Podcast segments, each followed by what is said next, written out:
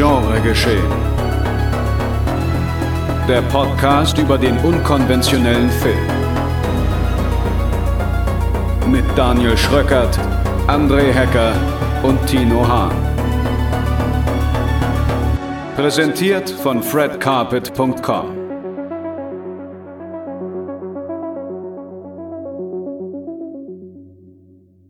Seht, es ist ein Silberstreif am Ereignishorizont oder auch Genregeschehen, Folge 72, äh, zu der ich euch herzlich willkommen heiße, meine sehr verehrten Damen und Herren.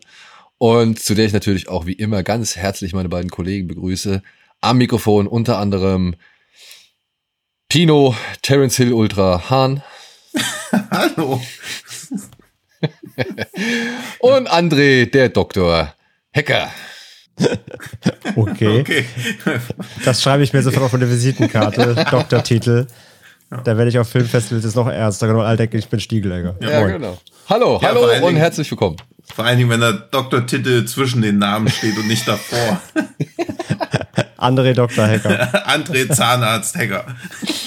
Ja, machst du dich direkt aufmerksam. Ja. Bitte verlassen Sie unser Etablissement. Ja. ja, aber wir heißen euch herzlich willkommen zu diesem Etablissement und präsentieren euch erstmal das folgende Programm. Es ist Festivalsaison und daher haben wir uns in dieser Episode zwei Titel angeschaut, die in diesem September auf dem Fantasy Filmfest präsentiert werden. Zum einen Piggy, in dem eine gemobbte Teenagerin mit ihrem Gewissen vereinbaren muss, ob sie ihre Peiniger aus den Fängen eines Kidnappers befreien möchte. Zum anderen The Roundup, der Nachfolger zum südkoreanischen Cop-Thriller The Outlaws, den wir bereits in Folge 61 besprochen haben. Erneut gibt Dampfhammer Ma Dong-seok den skrupellosen Gesetzeshüter, der erst zuschlägt und dann Fragen stellt. Und als kleinen Blast from the Past besprechen wir Event Horizon im Zuge der vor kurzem veröffentlichten 4K-Restaurierung. Viel Spaß!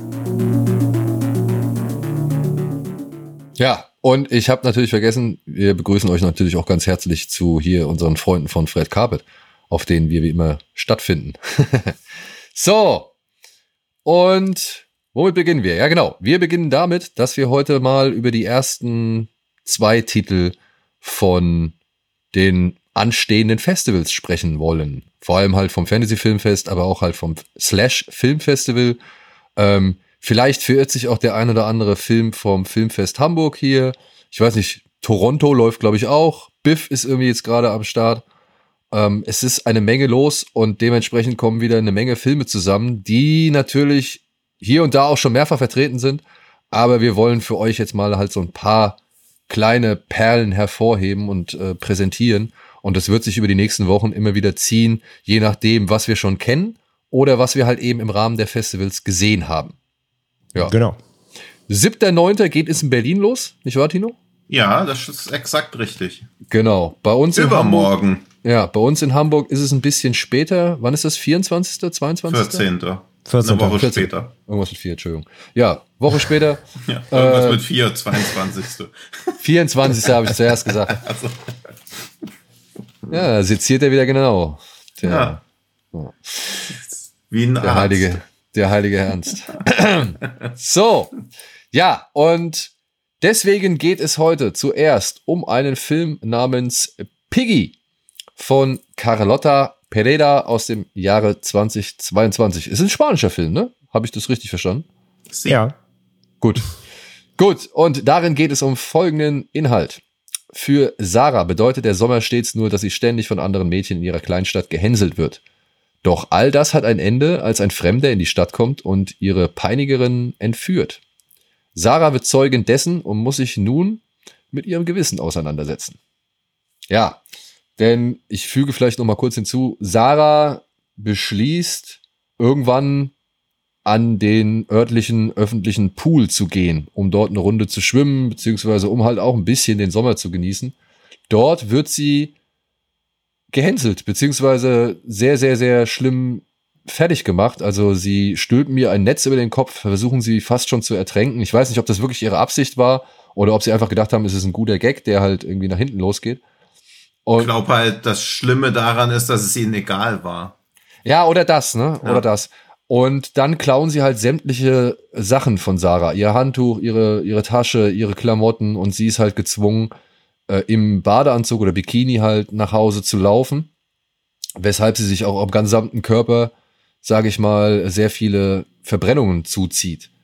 Und während sie nach Hause läuft, sieht sie aber eben, was mit den Mädels passiert und greift halt demnach nicht ein. Oder wird also auch von demjenigen, der die Mädchen entführt hat, wird sie halt verschont. Denn dieserjenige scheint wohl, ja, mit ihr zu sympathisieren. Zumindest macht das den ersten Eindruck nach dieser Entführungsgeschichte.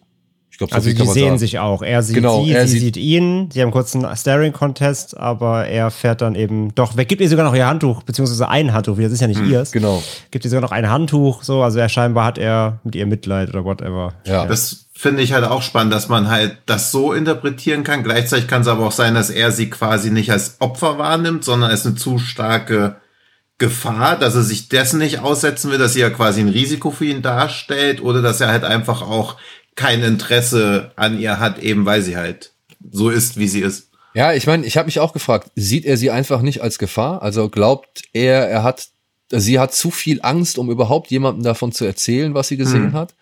Oder geht er davon aus, weil man muss dazu sagen, er bekommt mit, wie Sarah am Pool gepeinigt wird, beziehungsweise mhm. halt äh, fast ertränkt wird und geärgert wird und gehänselt wird.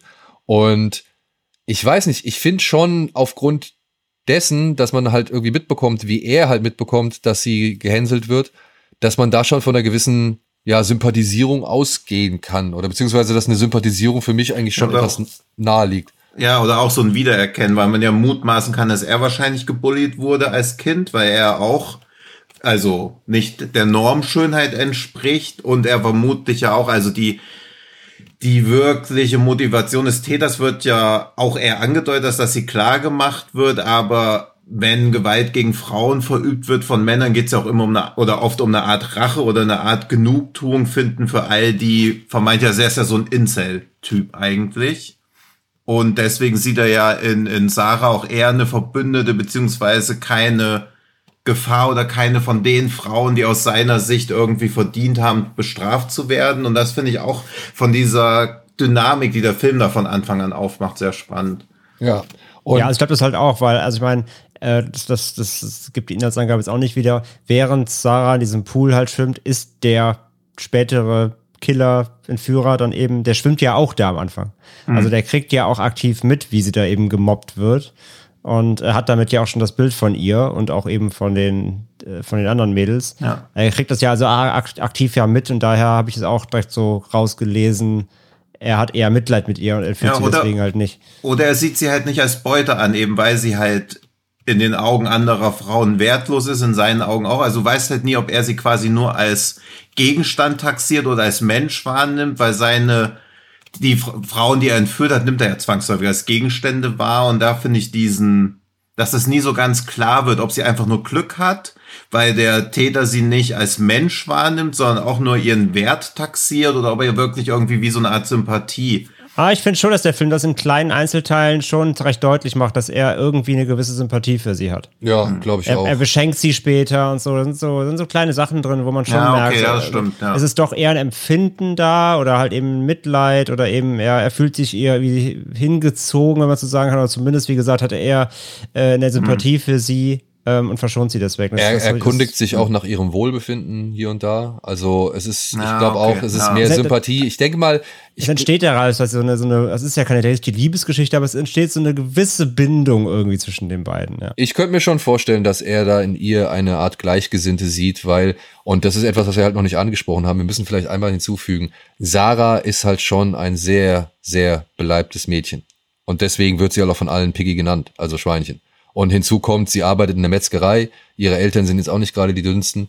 Und äh, das ist für die, sag ich mal, Dorfmädels da und oder Stadtmädels da und dann aber auch gleichzeitig ihre, so wie ich es verstanden habe, ehemalig beste Freundin, zumindest Nachbarin, hm. äh, die sich schon länger kennt und die eigentlich, glaube ich, wohl früher mal befreundet waren.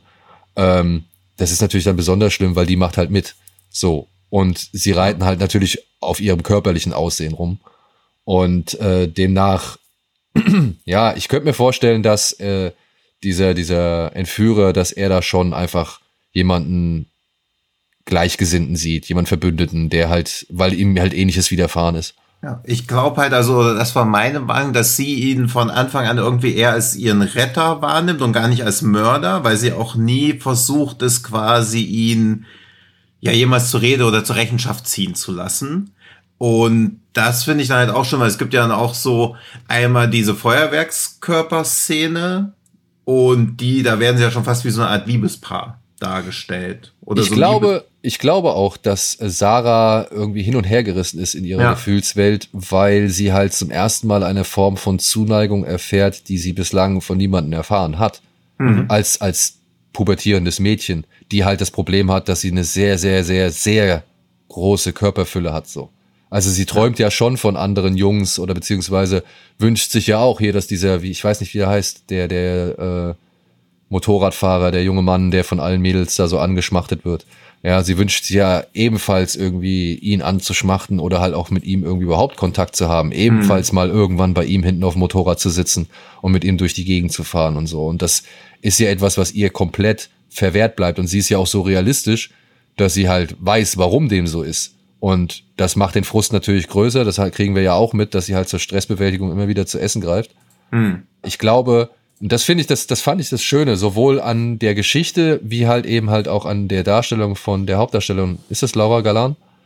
Ja. ähm, die halt hier zum einen halt natürlich schon sehr äh, mutig mit ihrer Figur ähm, umgeht. Ja, muss, kann man nicht anders sagen, meiner Ansicht nach, weil sie da halt wirklich äh, sich ja in alles reinstürzt, was der Film da irgendwie von ihr verlangt.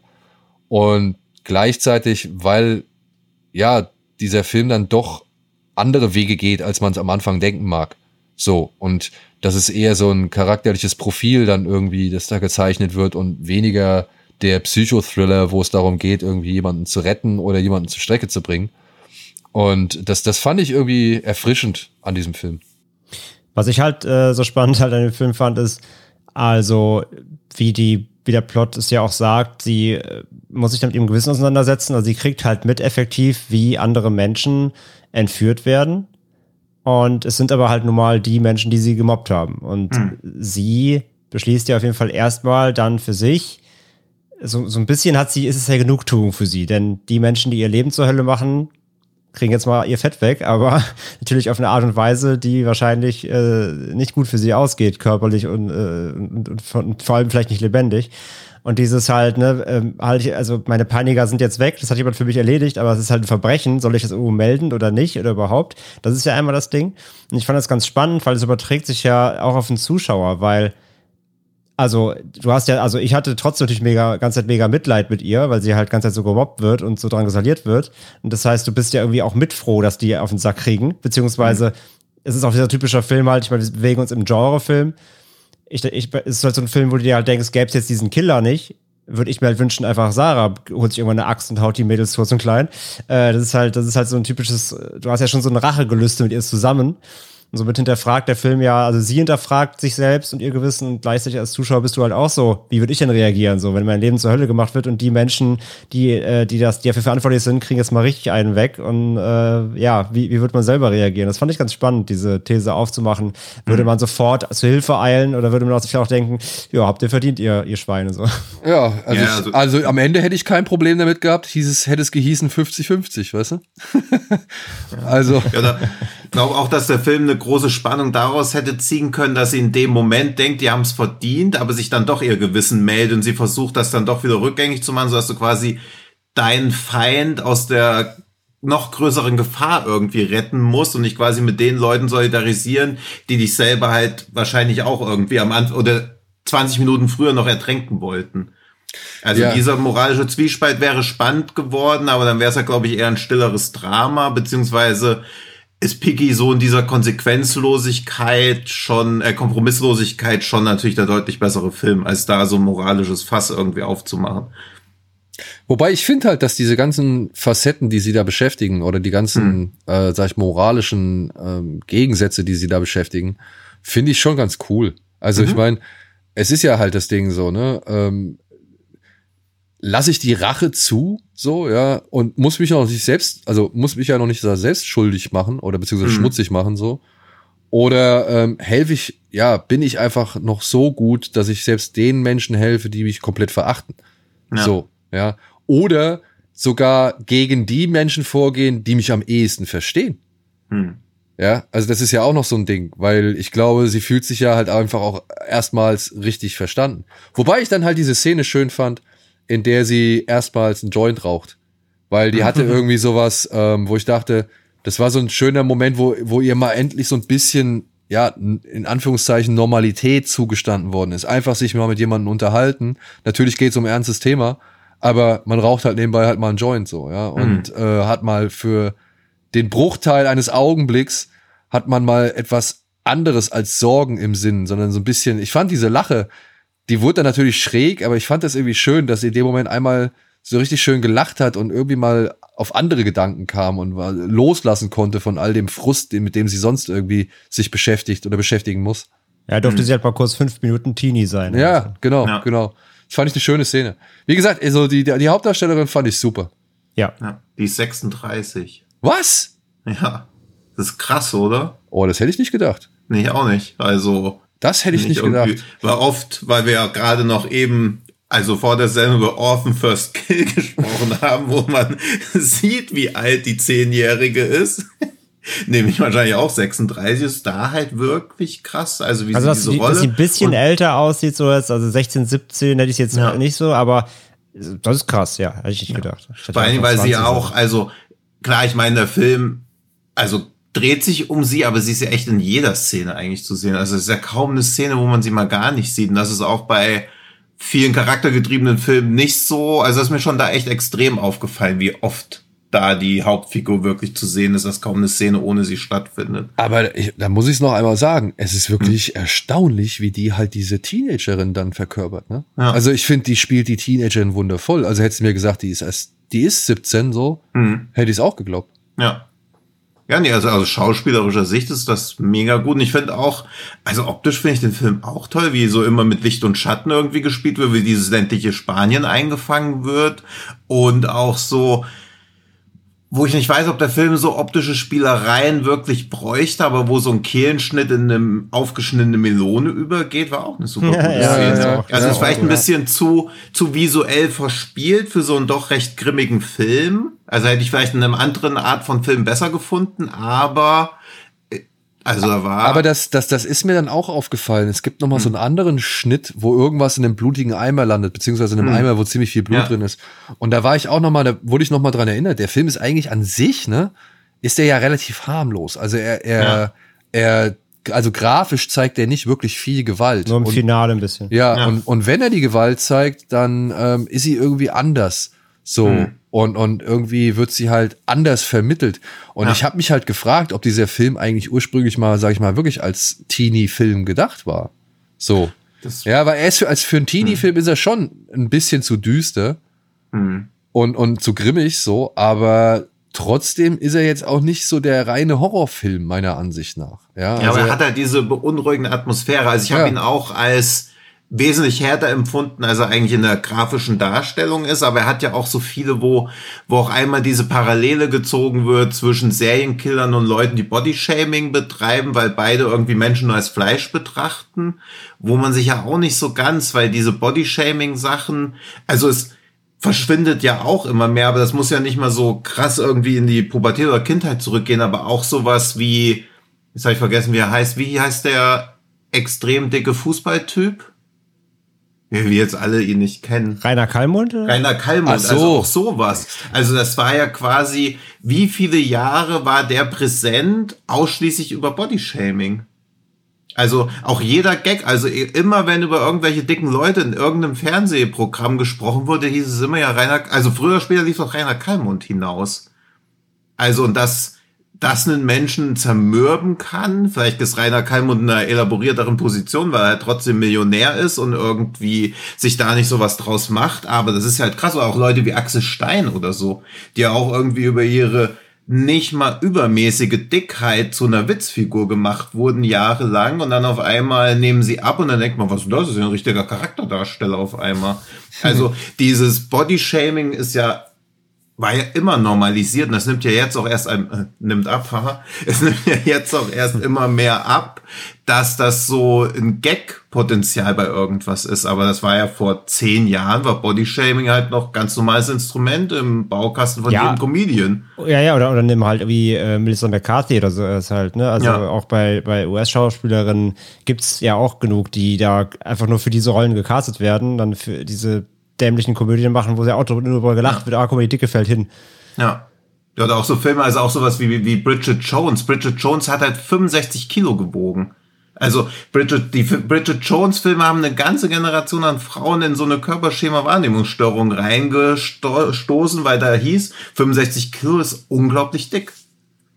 Also ich meine, da wird ja sogar eine Waage eingeblendet, wenn sie einfach nur sagen würde, okay, sie ist irgendwie zu dick, aber das auch mit einer Zahl zu kombinieren. Also ich glaube halt, Bodyshaming ist eine der größten Seuchen, die irgendwie immer noch so als Comedy-Element irgendwie rumgetragen wird. Weil wenn zu mir einmal jemand sagt, du bist zu dick oder du hast ja einen Bauch, also wie soll man da jemals noch mal irgendwie dann normal in der Öffentlichkeit rumlaufen, ohne den Bauch einzuziehen?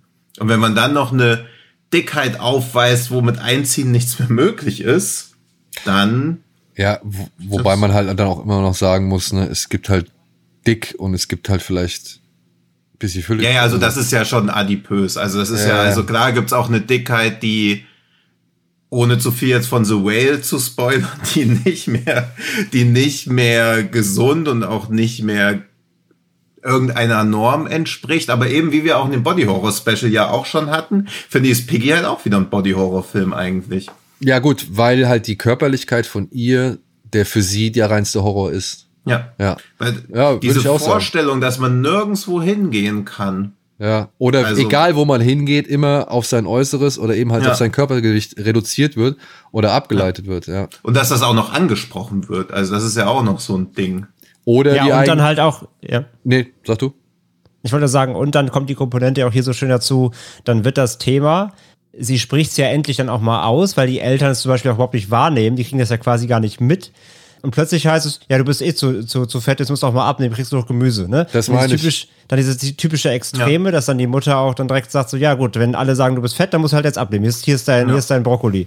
Ähm, und dann halt dieser Druck von den Eltern dann wieder drauf, oder da kommt ja alles, spielt ja alles zusammen, was, was eben einen Menschen komplett psychisch fertig Ja, und auch kann. immer dieses, das Individuum muss sich ändern, damit sich die Gesellschaft nicht ändern muss. Und dabei muss ja immer die Gesellschaft irgendwie mitgehen. Und natürlich ist es aus Piggys Eigeninteresse sinnvoll natürlich abzunehmen, weil sie eine Dickheit aufweist, die wahrscheinlich gesundheitlich nicht zuträglich ist. Aber auch das ist ja ihre eigene Entscheidung und die- die, die Ursachen, warum sie so dick ist, werden ja auch nie wirklich so aufgearbeitet. Das finde ich irgendwie auch recht spannend, weil ein Teenager, der relativ dick ist, also sie greift jetzt in Frustmomenten immer zu essen, aber dass das von den Eltern quasi auch gar nicht eingefangen wird, während die Eltern aber gleichzeitig auch nicht als desinteressiert an der Tochter dargestellt werden. Also ja, aber ne, auf eine andere Art und Weise. Also, beziehungsweise sie interessieren sich halt für das Mädchen, aber nicht mehr für die heranwachsende Frau. Ja, aber halt dieses, dass sie halt nicht aus so einem Assi-Haushalt oder so rauskommt, sondern sie wächst ja da jetzt in einer ländlichen Gegend auf, aber es ist nicht irgendwie, also die Eltern sind nicht geschieden oder sonst irgendwas, es ist halt ein relativ normales Elternhaus. Und das fand ich auch, weil das ist ja immer ein bisschen, oder das kriegen viele Filme nicht hin, so einfache Erklärungen immer zu geben oder zu sagen, ja, okay, die kommt aus dem Assi-Haushalt, kein Wunder, dass die dick ist, Assis sind halt dick sondern es wird halt zumindest für einen Genrefilm vergleichsweise komplex versucht, da irgendwie keine möglichst einfache Antwort zu geben. Ja. Ja. Wie du Also- schon gesagt hast, die Eltern sind ja selber halt nicht, nicht dünn, so selber ein bisschen, sind ein bisschen Ja. gut beleibt, arbeiten in der Metzgerei, essen gerne selber. Ja. Also für die ist das Thema ja auch erstmal gar nicht präsent, bis sie es ihnen quasi ins Gesicht kotzt. Ja. Ähm, und gleichzeitig fand ich halt auch ganz so geil diese, diese, diese Dorfdynamik, dann dass da alle wie so aufgescheuchte Hühner halt rumrennen, sobald dieser, dieser Entführungsfall passiert ist. Ja. Die, die Nachbarin, die sich mit so Klappstühlen vors Haus setzt, um den ganzen Tag zu glotzen und so natürlich dann direkt den Gossip am Start haben, das war halt auch so geil. Ja. Ah, ja, das ja. war schon so ein bisschen, wo ich wieder so dachte, okay, jetzt kommt schon fast so diese Hysterie von diesen Almodovar-Filmen auf. Aber das war ja dann auch nur so kurz, war auch dieses Vater-Sohn-Gespann, die schon relativ lustig waren, aber vielleicht auch wieder ein bisschen zu funny. Aber, Ach so, mit den Polizisten meinst du? Ja, ja. Ja. aber da muss ich sagen, ja, dieses, äh, vielleicht ist dieses Almodovar-Ding, okay, vielleicht ist es gar nicht so weit von der Wahrheit entfernt, ne? Vielleicht ist es halt einfach nicht so aus der Luft Glaube ich auch. Also ich meine, bei uns auf dem Dorf hätte es das auch gegeben. Ja, ja, glaub ich Also es nämlich ist, glaube ich, auch kein, kein Spanien-Ding, nur wären die Leute dann halt nicht so aufgeregt, sondern würden sich halt einfach, oder diese, diese Rentner mit Kissen und dann Arm am Fenster, das ist jetzt nichts, wo ich sagen würde, ja, typisch Spanisch. Am Samstag Ja, wird die typisch Gas gekehrt. Ja, eben. Ja, Fegewoche, Kehrwoche. Da würden, glaube ich, die Leute wieder in Spanien komisch gucken. Nur halt halt äh, Fassbinder versäumt, das irgendwie so zu etablieren, dass man so sagen will, ja, typisch Fassbinder. In Spanien, weil wir auch wenig kennen oder so, es wirkt immer alles so, ja, ist ja wie bei Almodovar. Ja, aber ne, ich meine, kann man schon vielleicht hier und da dann auch bei anderen Filmen ableiten und es wird Ja. dann wahrscheinlich seinen nicht ganz unwahren Kern haben. Und ich muss sagen, ich fand diese Dorfpolizisten halt auch angenehm gezeichnet. Also die waren jetzt Mhm. halt nicht so die typischen, äh, ja, also die, die, die waren nicht das gängige Bild, das man von so Dorfpolizisten gewohnt ist. Also man hat da schon Ja. mal paar andere Wege äh, probiert. Und ich muss auch sagen, der Film schafft es dann auch hier und da, obwohl er jetzt nicht so gewalttätig ist oder nicht so viel Gewalt wirklich explizit zeigt. Ähm, ich fand, er hat schon ein, zwei schöne Spannungsmomente hinbekommen. Es gibt da so eine Sequenz in einem Wald, wo es halt immer darum, also wo halt Leute was suchen und eigentlich Leute dann auch vorhanden sind, die da nicht sein sollten. Und die versuchen sich halt aus dem Weg zu gehen, beziehungsweise halt nicht gefunden zu werden. Und ich fand, das war echt ein schöner Moment, ja, so wo du halt, ja, wo, wo halt schön Anspannung vermittelt wird, ohne dass wirklich viel passiert oder beziehungsweise passieren muss. Also er, er bemüht sich, er muss sich nicht so anstrengen, um da irgendwie eine Spannung zu erzeugen, sondern er macht es eigentlich relativ mühelos. Und das fand ich eigentlich, das hat mir ganz gut gefallen. Ja. Ja, es gab nur so ein, zwei Momente, da zum Beispiel auch. Und das ist so ein Kritikpunkt am Film für mich. Ich fand teilweise, also in der Szene zum Beispiel, wo es ist halt nachts, ne, und sie, sie muss sich halt verstecken, also Sarah, und sie hat so eine Taschenlampe dabei.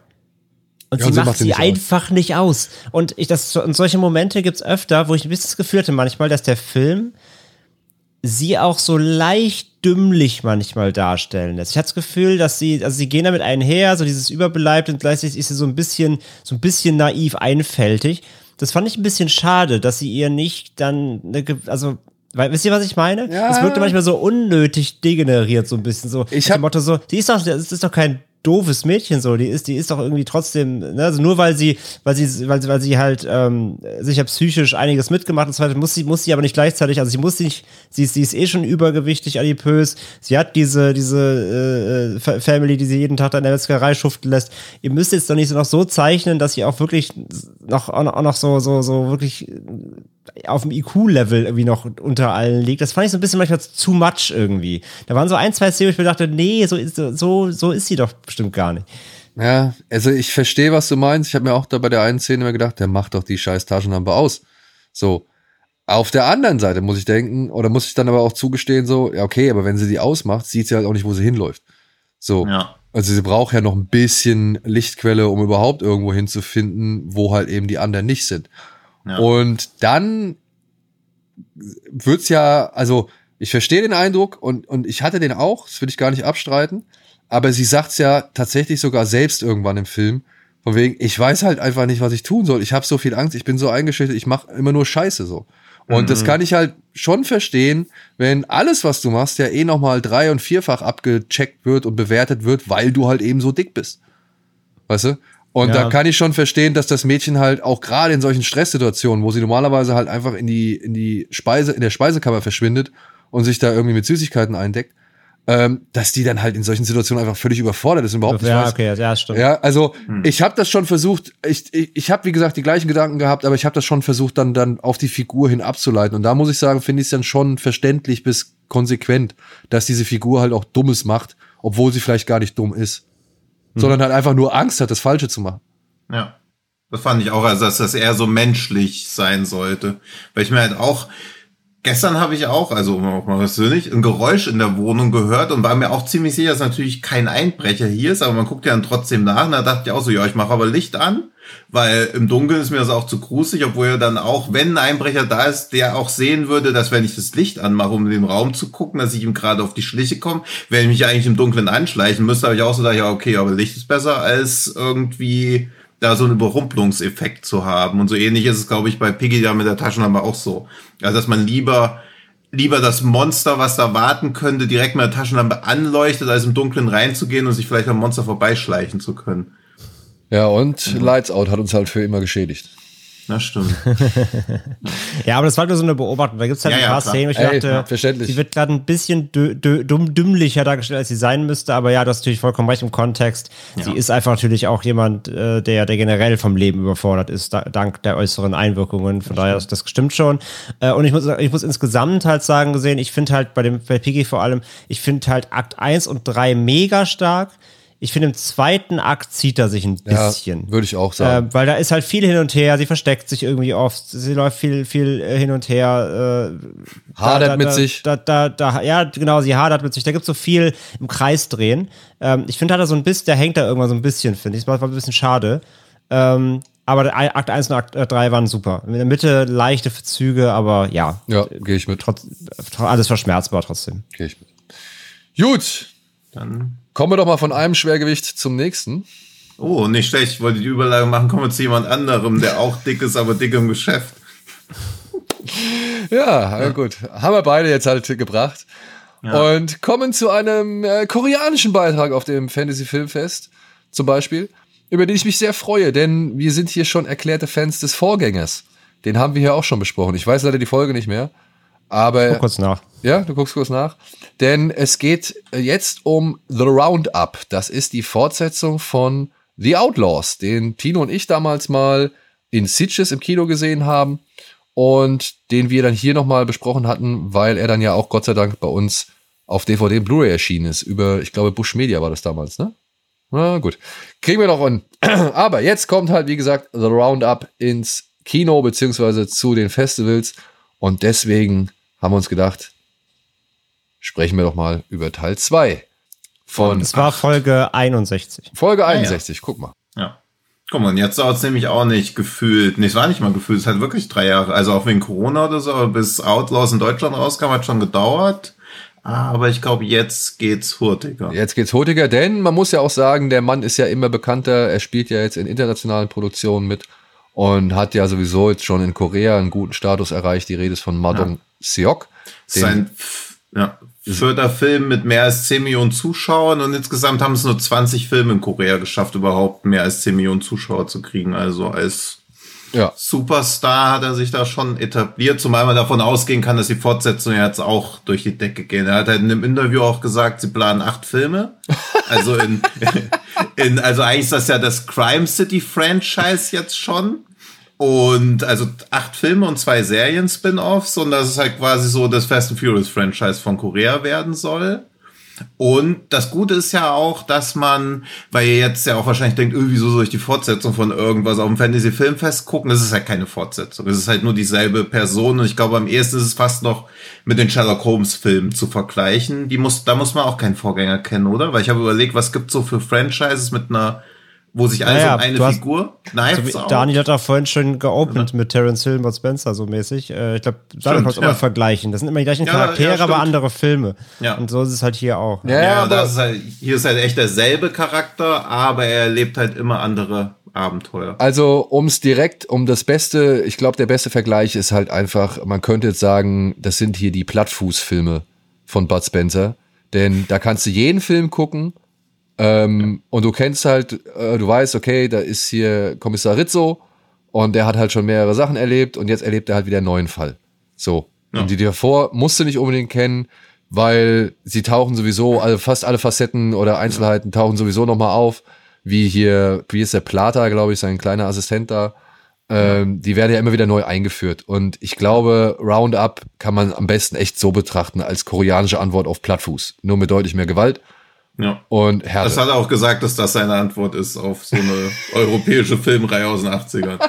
Das war sein größtes Anliegen. Nein, das. Nein, nein, ich weiß, nein, das passt schon. Ja, aber ich sag mal so, Fast and Furious musstest du halt dann irgendwann aber auch schon immer mal den einen oder anderen Teil vorher gesehen haben, weil ja Figuren aufeinander Ja, aufgebaut deswegen haben. also Und er Werdegänge auch aufeinander gesagt. aufgebaut haben. Ja, ja, also er hat das auch gesagt, wo ich auch so dachte, ja, okay, weiß nicht, ob das so ein cleverer Vergleich ist, weil natürlich wollte er was Zugkräftiges nehmen, aber das ist ja ganz schön, dass man mutmaßlich, egal welchen von den acht Filmen man guckt, also wenn es überhaupt acht werden, aber der vierte ist ja auch schon bestätigt und die Dreharbeiten zum dritten haben angefangen.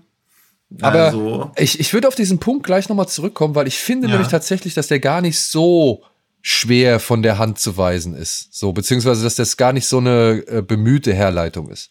Mhm. Aber vorher kurz einmal zur Inhaltsangabe dieses Films. Mhm.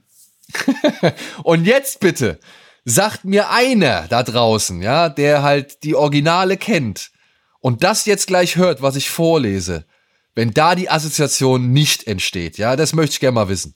Wo er hinlangt, wächst kein Gras mehr und jeder Kriminelle packt aus. Das ist der erste Satz der Inhaltsangabe, der offiziellen Inhaltsangabe. noch könnte es auch der Klimawandel sein. Ja. Der gestandene Seoler Cop Ma Seok-do hat es nicht so mit den Regeln. Dafür nimmt er seinen Job viel zu ernst. Nur zu gern schickt ihn sein Vorgesetzter nach Vietnam. Ein vor Jahren geflüchteter Gangster hat sich dort gestellt und Ma soll ihn in die Heimat überführen. Da kann ja eigentlich nicht viel passieren. Doch kann es. Denn vor Ort kreuzt Ma die Wege eines brutalen Serienkillers. Naja, Serienkiller ist jetzt vielleicht nicht der richtige Begriff. Das sind ja eigentlich. Ja, also zumindest, also er, er ist wohl einer, aber dann sind Mafia-Killer halt auch Serienmörder. Also man verstellt stellt sich immer was anderes. Also sehr, Genau, weil die Genau. eigentliche, der eigentliche Oberbösewicht, um den es hier geht, oder den Ma Dong-seok hier zur Strecke bringen soll, der hat sich eigentlich zur Profession erklärt, Leute zu entführen und den Angehörigen Körperteile zu schicken, damit er halt Lösegeld dafür bekommt. Und dann bringt er sie halt um, weil ihm das meistens scheißegal ist, was mit den Geiseln passiert. Ja. So, aber das Kernbusiness besteht daraus, halt Geld zu erpressen, indem man halt Menschen entführt, Ja. die halt vor allem ja aus einem reichen Umfeld stammen. Wie halt auch Ich am Anfang des Films gezeigt wird. Viele Serienmörder zeichnen sich auch dadurch aus, dass sie kein Business haben. Ja, aber die haben ja ein Business. ja, eben, also ich meine, aber dieses Jahr, also ich habe das auch mit dem Serienmörder im Vorfeld und habe halt auch gedacht, oh geil. Und natürlich war der Film immer noch geil, aber natürlich war es halt kein Serienmörder. Also das hätte ich halt ganz spannend gefunden, wenn er wirklich einen Serienkiller jagen würde. Also es ist halt nicht die Sorte Weil- Ted Bundy Serienkiller, sondern es ist halt Ja, ja, einfach weil- jemand, der viele Menschen umbringt, aber eigentlich Ja. geht es um, um Entführung. Ja. Weil so ein Brachialkopf, der einen Serienkiller jagt, würde ich schon mal ganz gern sehen. Ja, warum nicht? Ja, Ich habe noch nicht gesehen, aber ging nicht Limbo in die Richtung? Ja, die sind nicht so brachial. Also ich glaube, am ehesten als of the Devil geht am ehesten noch in die Richtung. Okay. ja, würde ich auch sagen. Oder Gangster the Cop the Devil. Na gut, da ist es ja mehr der Gangster, der so brachial ist, ne? Ja. Wo er ja auch im Remake jetzt gerade, also er dreht gerade an Roundup, die Fortsetzung, das Remake von Gangster the Cop the Devil ist angekündigt, also. Wer macht Don denn davon ein Lees, Remake? Äh, das sage ich dir gleich. Ach so, ja, das haben wir vielleicht noch nicht gesagt, ne? Also Don Lee, der internationale Name von ihm, ihr habt ihn wahrscheinlich Ja. bei Eternals gesehen oder äh, hier und da, also bei Train to Busan habt ihr ihn sehen können zum Beispiel. Das sind so die Filme, die ein bisschen bekannter geworden sind im Westen. Aber der hat halt schon sehr, sehr viel gemacht. Sehr, sehr viel. Unter anderem habe ich gesehen, dass er auch bei, bei New World mit dabei war. Das hatte ich gar nicht mehr auf dem Schirm. Stimmt. Aber ja, da hatte ich, aber bei New World hatte ich auch so viele Leute nicht mehr auf dem Schirm. Also, dass das der Hauptdarsteller aus Dings ist, aus äh, Squid Game. Die, Hm. die Herleitung habe ich dann irgendwie mal gelesen, aber ich habe es nicht mehr, ich habe nicht mehr machen können, welcher, also ich habe nicht mehr im Kopf herstellen können, welcher Charakter das war. Und ob das Remake wirklich kommt, ist halt natürlich auch, aber eine Produktionsfirma, die könntet ihr vielleicht auch gleich erraten, wem die gehören können, hat sich die Rechte gekauft, nee, namens Balboa Productions. Ah, ja gut, Ja. Könnte passen, Also, ja. Naja, also Sylvester Stallone als, Ja, als was? Hauptdarst- Als, Weiß als Cop ich, oder als- als, Gang, als Gangster? er als Cop, oder? Also so ähnliche Knautschgesichter haben beide. Ja. Oh, die Szene mit dem Regenschirm ist so großartig. Ja, das stimmt wohl. Deswegen, also Sylvester Stallone wird auf IMDb Pro bisher als Producer gelistet, aber es gibt noch keinerlei mehr Infos. Ja. Und ich fürchte halt auch, dass Sylvester Stallone als Star jetzt nicht mehr so zugkräftig ist, weil sein letzter Film, den wir leider ja alle geguckt haben, der war ja nicht so. Ja, aber ich sag mal so, er hat schon Schlimmeres gemacht. Ja. Und aber, es kommt jetzt auch noch mal Expendables 4. Ja, aber ich glaube trotzdem, dass Don Lee sich so denkt, hey, ich kann in meinem Heimatland 100 Millionen im Kino einspielen und lock 15 Millionen Leute ins Kino. Ich brauche auch Hollywood jetzt erstmal nicht. Ja, gut, das stimmt wohl. Das, Das könnte stimmt. wohl sein. Ja, und aufs Madons, ja. Wailing Remake von Ridley Scott warten wir ja auch noch. Also von daher. Ja, Maddox York äh, dreht auch gerade noch ein, ähm, ja, was genau was werden will, weiß man nicht, irgendwie ähm, die, in so einem Demon Hunter Film, wo er irgendwie eine Unit anführt, die äh, so, so, so Kultisten jagt, die Dämonen anbeten. Das Ah. klingt auch sehr lustig. Da hatte ich auch von gelesen, ja. Ja. Also er hat schon einiges im Feuer. So noch. Ja. Und ey, soll er machen. Ich finde den, ich finde den super. Ich finde, der hat, ja. der hat eine Aura, äh, die momentan noch nicht so korrumpiert worden ist. Ich muss auch hier den Vergleich ziehen mit The Rock. So, wo The Rock am Anfang irgendwie so einen Film immer durch seine Aura äh, sympathischer gemacht hat oder aufgewertet hat, am Anfang. Ähm, finde ich, mittlerweile hat, ist es verblasst. Ich hoffe, bei ihm ähm, hält das auch noch eine sehr lange Zeit an und es wird nicht irgendwann zu so einer Routine, die man halt schon, an der man so viel ableiten kann, wenn ihr versteht, was ich meine. Ne? Also Ja. ich habe nichts gegen The Rock, so ich gucke mir den nach wie vor, gucke ich mir immer wieder Filme von ihm an, so und habe auch kein Problem mit ihm. Aber, ich Aber seine finde Signature Moves kennt man inzwischen. Genau, und aber ich finde halt trotzdem, dass so ein bisschen diese Sympathie, ja, weiß nicht, Wolke, die ihn umgeben hat, dass die halt ein bisschen kleiner geworden ist, so, ja. Das soll jetzt aber auch wirklich nicht allzu negativ klingen, nur äh, ich fand am Anfang, habe ich ihn gerne in Filmen gehabt oder beziehungsweise wusste ich, dass so ein Film ein bisschen mehr Spaß macht, wenn er dabei ist, als es inzwischen der Fall ist, so. Ja. Und ich meine, er hat halt auch ein paar kleinere Sachen. Also Unstoppable habe ich gesehen, der war voll okay. Aber seit The Outlaws hat halt Along with the Gods beide Teile gemacht, die an Korea durch die Decke gegangen sind. Also auch zu den zehn erfolgreichsten Filmen gehören. Gangster the Cop the Devil lief in Deutschland. Dann diesen Bad Guys the Movie, der ja einfach, also ich fand's frech, weil ich es nicht wusste, der einfach irgendwie das Finale von einer mehrteiligen, also von einer mehrstaffeligen TV-Serie in Korea ist. Und ich guck mir den so an und nach vier Minuten stirbt jemand und alle sind super traurig und denken so, hä, ich weiß gar nicht, wer die Person gewesen sein soll. Also es hat mir so gar nicht, ähnlich wie den Downton Abbey-Film gucken irgendwie und sonst vorher nichts gesehen zu haben, aber auch nicht wissen, dass das irgendwie so ein Add-on ist. Da war ich komplett irritiert. Ashfall hat er gemacht. Stimmt, Ashford Der- hat er gemacht, wo er sich mal, äh, als wo er mal in einer anderen Rolle war, da war er der Ja, Wissenschaftler.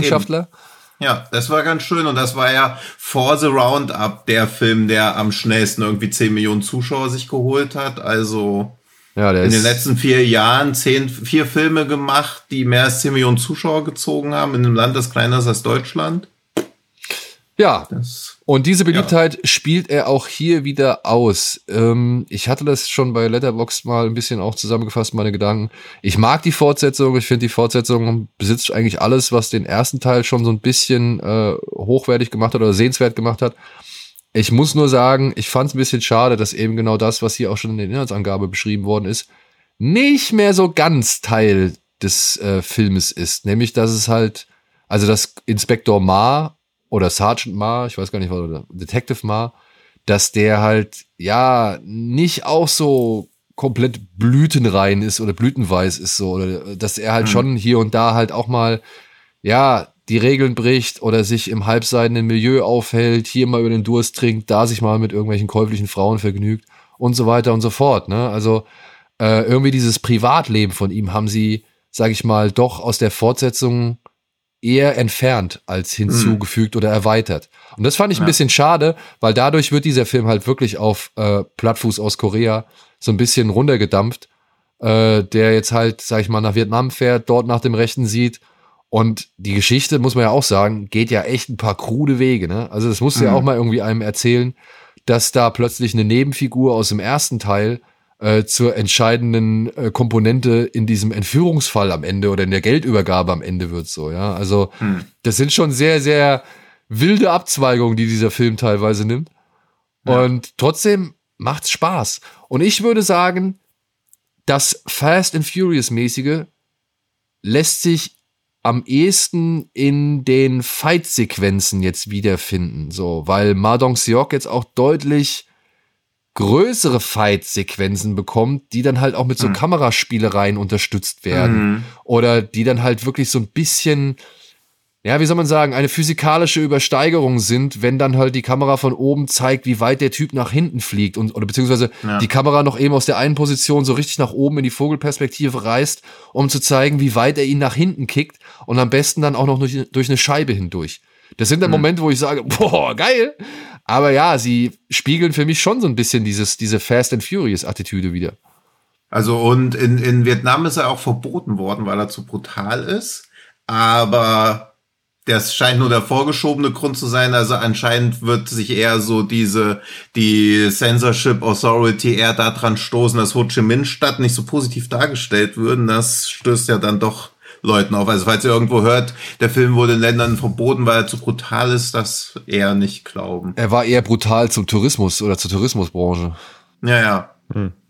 Deswegen, also man denkt auch so, oh, die, also klar, das, das war ja im ersten Teil auch schon so, dass die Stadt beziehungsweise das Gebiet, wo der Film spielt, auch schon eher wie so ein, nicht so wie so ein Moloch wie bei Limbo dargestellt wird, aber schon wie so ein raues Pflaster und auch wie ein bisschen wie so ein Mikrokosmos, aus dem man sich am besten so raushält irgendwie. Und das machen sie jetzt irgendwie mit, Vietnam. Ich bin gespannt, wo der dritte Teil spielen soll. Vielleicht geht's dann nach Indonesien oder so. Also, dass er jetzt quasi so ein bisschen durch Südostasien reist oder durch äh, Ostasien und da dann halt mal in jedem Land den, den, den das Einspielrekord, den Einspielrekord in Korea einstellt auf Kosten der Tourismuseinnahmen in anderen Ländern. Man weiß es nicht. Ja, ich aber finde halt, ich will, dass du, du merkst ja sofort auch eben, also diese, diese Zugehörigkeit merkst du ja, ja allein in dieser Opening-Szene, ne, mit dem Hm. Typ, der die Ge- Geisel da halt hält in dem Store, wie er dann wieder, ne, alle sind so vor dem Laden, oh mein Gott, was sollen wir denn machen, was sollen wir denn machen, wo ist er nur, wir erreichen die nicht und dann der Auftritt, ne, die, die Massen spalten sich wie Moses Ja. das Meer, er stapft da rein, so, ja, sorry, ähm, hatten noch ein Blind Date. Ja, das ist so an, der- schon sehr stark am indischen Hero-Entrance. Ja, ja, fand ich Also, auch. Ja. Und halt, aber die Szene ist ja fast eins zu eins wie das Opening vom, vom Vorgänger. so. Also das ist ja sehr ja. ähnlich natürlich. Ähm, also du merkst ja, dass sie da auf jeden Fall schon ihre, ihre ähm, ja, Wiedererkennungsmomente inszenieren wollen. Ich wette jetzt, jeder Film wird genauso irgendwie anfangen oder irgendwie so in, in diesem gewissen Ja. Stil. Also das merkst du ja, dass sie so wirklich auch sehr auf Franchise getrimmt sind. Ja, ja, aber ich finde, also jetzt noch, ist es noch nicht so notwendig, aber im dritten Teil müssen sie halt auch mal mehr Crew irgendwie einführen, weil bisher ist halt wirklich so ein Einzelkämpfer, aber wie Daniel auch schon gesagt hat, sein Privatleben wird jetzt quasi komplett runtergefahren, also er ist eigentlich nur noch ein ermittelnder Cop, der dann im Zweifelsfall dann doch irgendwie durch Brute Force alles löst und nicht durch irgendwie besonders clevere Kombinationen. Und das wäre schon ganz cool, wenn sie das so ein bisschen größer machen würden, also wenn er irgendwie ein Team bekommen würde. obwohl, ne? Also hier mit seinem Fußabtreter, den er halt, der immer, den er immer antreten lässt, damit er ihm die Eier zusammenquetschen kann. ja. Ähm,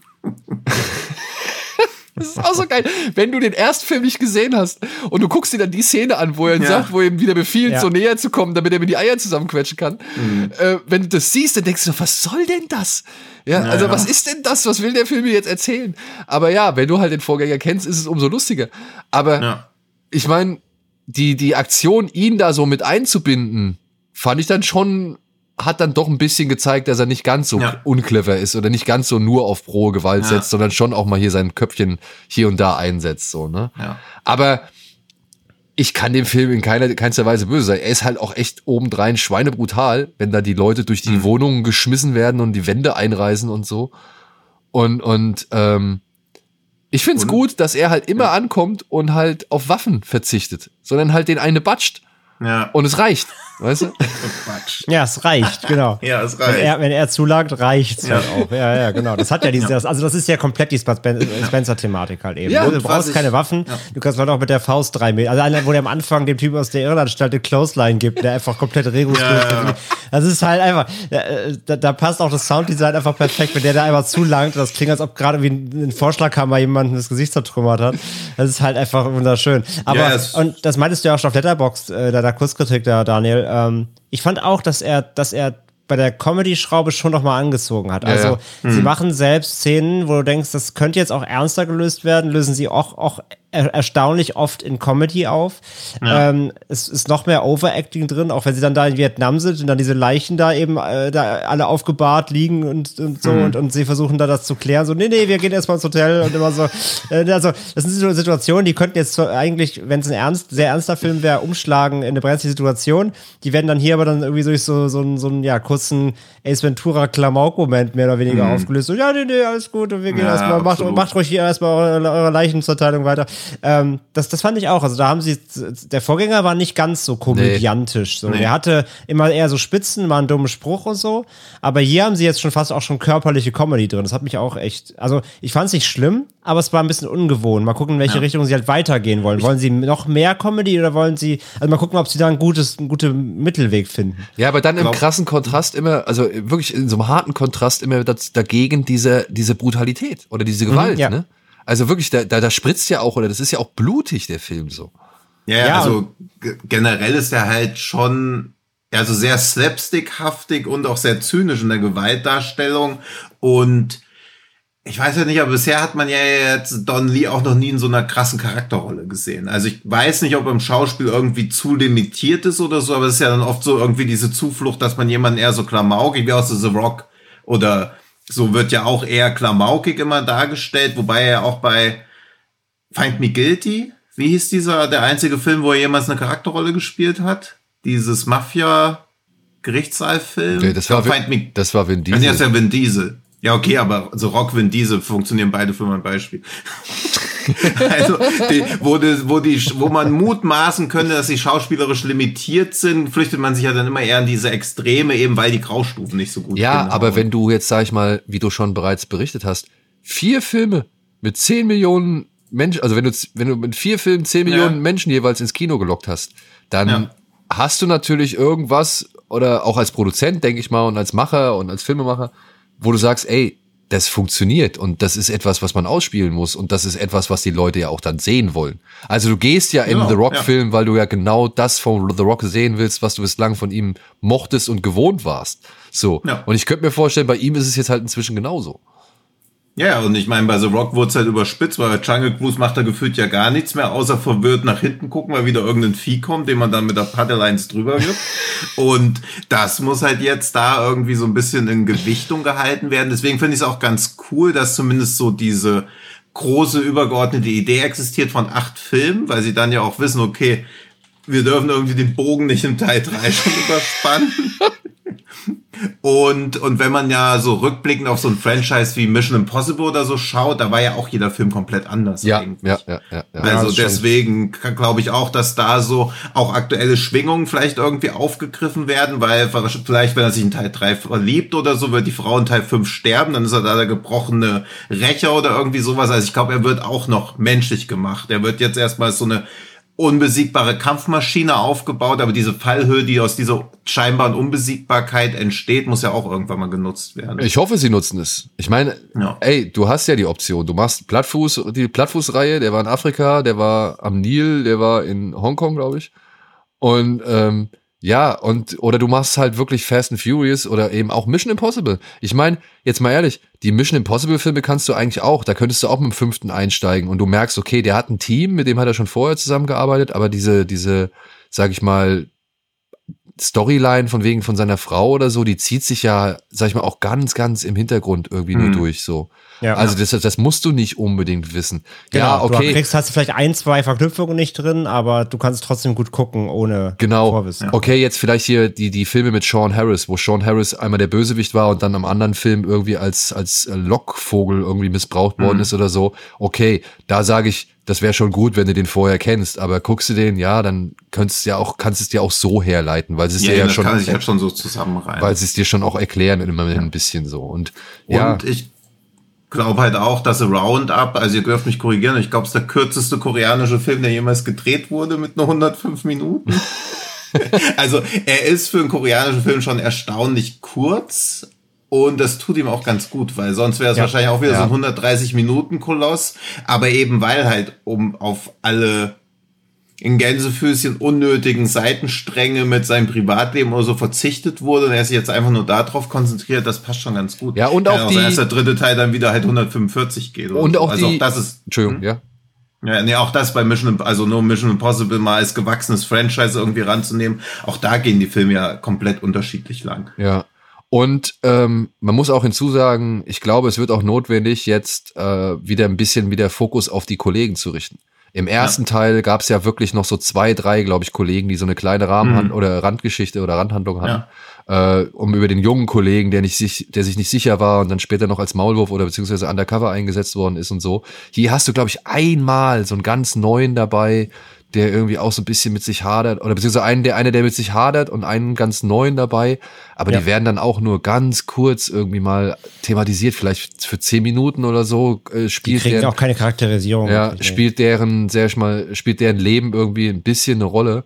Aber das war im ersten Teil doch deutlich stärker vorhanden. Und ich hoffe, da kommen sie auch wieder zurück, weil ich glaube, du kannst über kurz oder lang nicht nur von der Präsenz von Don Lee äh, äh, zehren, Ja, und sondern Genau. brauchst halt irgendwie auch noch ein paar coole Sidekicks oder ein paar coole Bloß Leute, die ja es ergänzen. bloß wenn sie halt wirklich auch noch zwei Spin-off-Serien machen wollen, die, die können sich ja nicht um Don Lees Charakter Ja. drehen. Und ich muss Also- auch sagen, ich fand den, Können schon. Ich fand den Endgegner, ähm, ich fand den zwar schon ganz cool, aber letztendlich war der auch ein bisschen austauschbar. Also ob das jetzt der Endgegner aus dem ersten Film gewesen wäre oder der jetzt, ist eigentlich egal. Also da hätten sie, dem hätten sie noch ein bisschen, auch ein bisschen mehr Profil geben dürfen. Ja, ich fand, der hatte so ein bisschen Vibes von ähm, dem, dem Endgegner aus, äh, oh, wie hieß er? Ach Gott. Ja, jetzt komme ich nicht drauf. Egal, ich, ich sortiere gleich immer Kopf. Letztens irgendeinen Film gesehen, da kennt ihr auf jeden Fall auch beide, war bei Prime, auch ein asiatischer Thriller mit Entführung und die müssen Kinder, entführte Kinder finden und äh, Chaser? Bring Me Home? Nee, beide nicht. Egal. Äh, auf jeden Fall, hab ich auf jeden Fall, ja, auf jeden Fall ist das Zeug nur davon, dass ich ihn auch ein bisschen generisch fand. Äh, Gehe ich mit. Ähm, aber auch nochmal zur Länge, weil Tino eben sagte, ich fand aber auch, dass Roundup knackiger durchlief als Outlaws. Ich fand, Outlaws hatte so ein paar kleine Hänger drin. Hatte ich, glaube ich, auch gesagt damals in der Folge. Ich, Roundup ging mir irgendwie besser runter. Der läuft, läuft, läuft schöner durch. Da haben sie, finde ich, ein besseres Pacing gefunden. Ja, vielleicht liegt's eben daran, dass man halt auch die Kollegen dann weggelassen hat und dann eben äh, auch das Privatleben nicht so mehr ausgebreitet hat, weißt du? Ich meine, bei, bei, bei Ja, es ist- Outlaws das musstest ist du ja erstmal alle kennenlernen, ne? Ja. ja, genau. Und das ist halt so ein bisschen Fluch und Segen zugleich. Dafür ist es halt aber auch wirklich sehr dünn von der Story her oder vom Gesamtkonzept. Ne? Es, ist, es basiert halt schon sehr auf Don, äh, Don Lee und seinen, seinen Und Backpfeifen. auch das natürlich nur Educated Guess, aber bei The Roundup hat Don Lee halt auch am Drehbuch mitgeschrieben. Und dann, wenn ich am Drehbuch mitschreiben würde, würde ich auch alle anderen Leute außer mich rausschreiben. also kann er schon, also er weiß ja auch, dass er quasi jetzt sein, keine Ahnung, was war, was war The Rock, der The Rock-Moment, wo sich entschieden hat, dass er so ein wirklicher Megastar wird? Gab es da so den einen Film? Auch nicht so wirklich, aber es war auch eher so eine Phase von mehreren Jahren, wo es halt wirklich gut lief. Ja. Und für Don Lee läuft's halt auch gerade gut. Ich weiß nicht, ob es einen neuen Along with the Gods Teil geben wird. Sie wären dumm, keinen zu machen. Aber dass er jetzt quasi zwei Franchises hat, die zu den ein, also das wäre quasi, keine Ahnung, als ob jemand die Hauptrolle bei Harry Potter und Twilight spielt.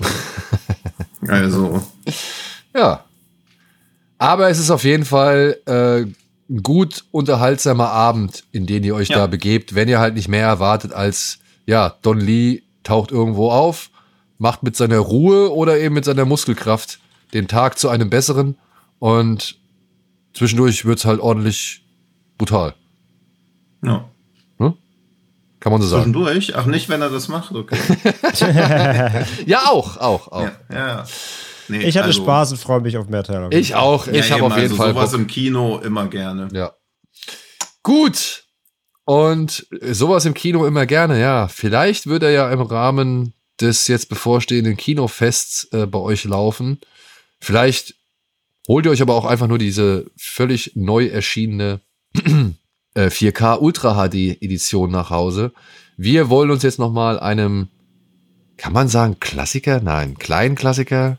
Er wurde, äh, Kult, Kultklassiker. ja, das ist so das Ding, ne? Er wird ja schon äh, oftmals gerne als Kultfilm oder hat sich zum Kult entwickelt beschrieben. Ja, ich, ich weiß halt immer, also sowas wie Rocky Horror Picture Show finde ich ist ein Kultfilm oder Blues Brothers, aber ich habe noch niemanden gesehen, der sich angezogen hat wie jemand aus Event Horizon. Ja, Hallo, Also- ich.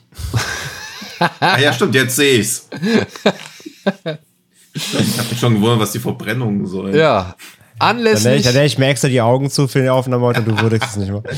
anlässlich der äh, ja, 4K-Restaurierung, die jetzt äh, seit August, Mitte August oder Ende August im Handel ist, haben wir uns gedacht, komm, wir reden noch einmal über Event Horizon, dem, ich sage jetzt einfach ganz frei raus, besten Film von Paul W.S. Anderson. aus dem Jahre 1997. Alle Resident Evil-Fans drehen sich gerade Ja, nicht vorne im. Grab um. Das muss ich überprüfen, was Daniel da sagt. Ja, komm, sag, guck. Und ich kann euch ja trotzdem für Ich diejenigen, glaube, er hat recht. Da reicht schon der Also wir wollen mal, wir wollen mal Shopping als ein Ausreißer. ja, betrachten. gut, den kennt ja kaum eine. Ja, Ja, ja. mit einem wirklich sehr, sehr jungen Jude Law in der Hauptrolle, glaube ich, ne? Oder auf Ja. jeden Fall war er prominent vertreten. Und auch einem sehr jungen Sean Bean und Jonathan Bryce. Also da sind alle schon irgendwie am Start, aber ich finde, der ist nicht, nicht exemplarisch für sein weiteres Nee, Schaffenswerk. auf gar keinen Nee, Fall. also ich mag auch Star Force Soldier. Ich mit find, Kurt ey, Russell, boah, äh, äh, und ich, Zweitbester äh, Film von ihm. Und, und auf den Also. und, auf, und den ersten Mortal Kombat finde ich immer noch äh, im Herzen als Trash-Film immer noch gut, aber äh, ist natürlich alles keine, keine Vergleichsklasse dann wieder mit Was hast du gegen Soldier?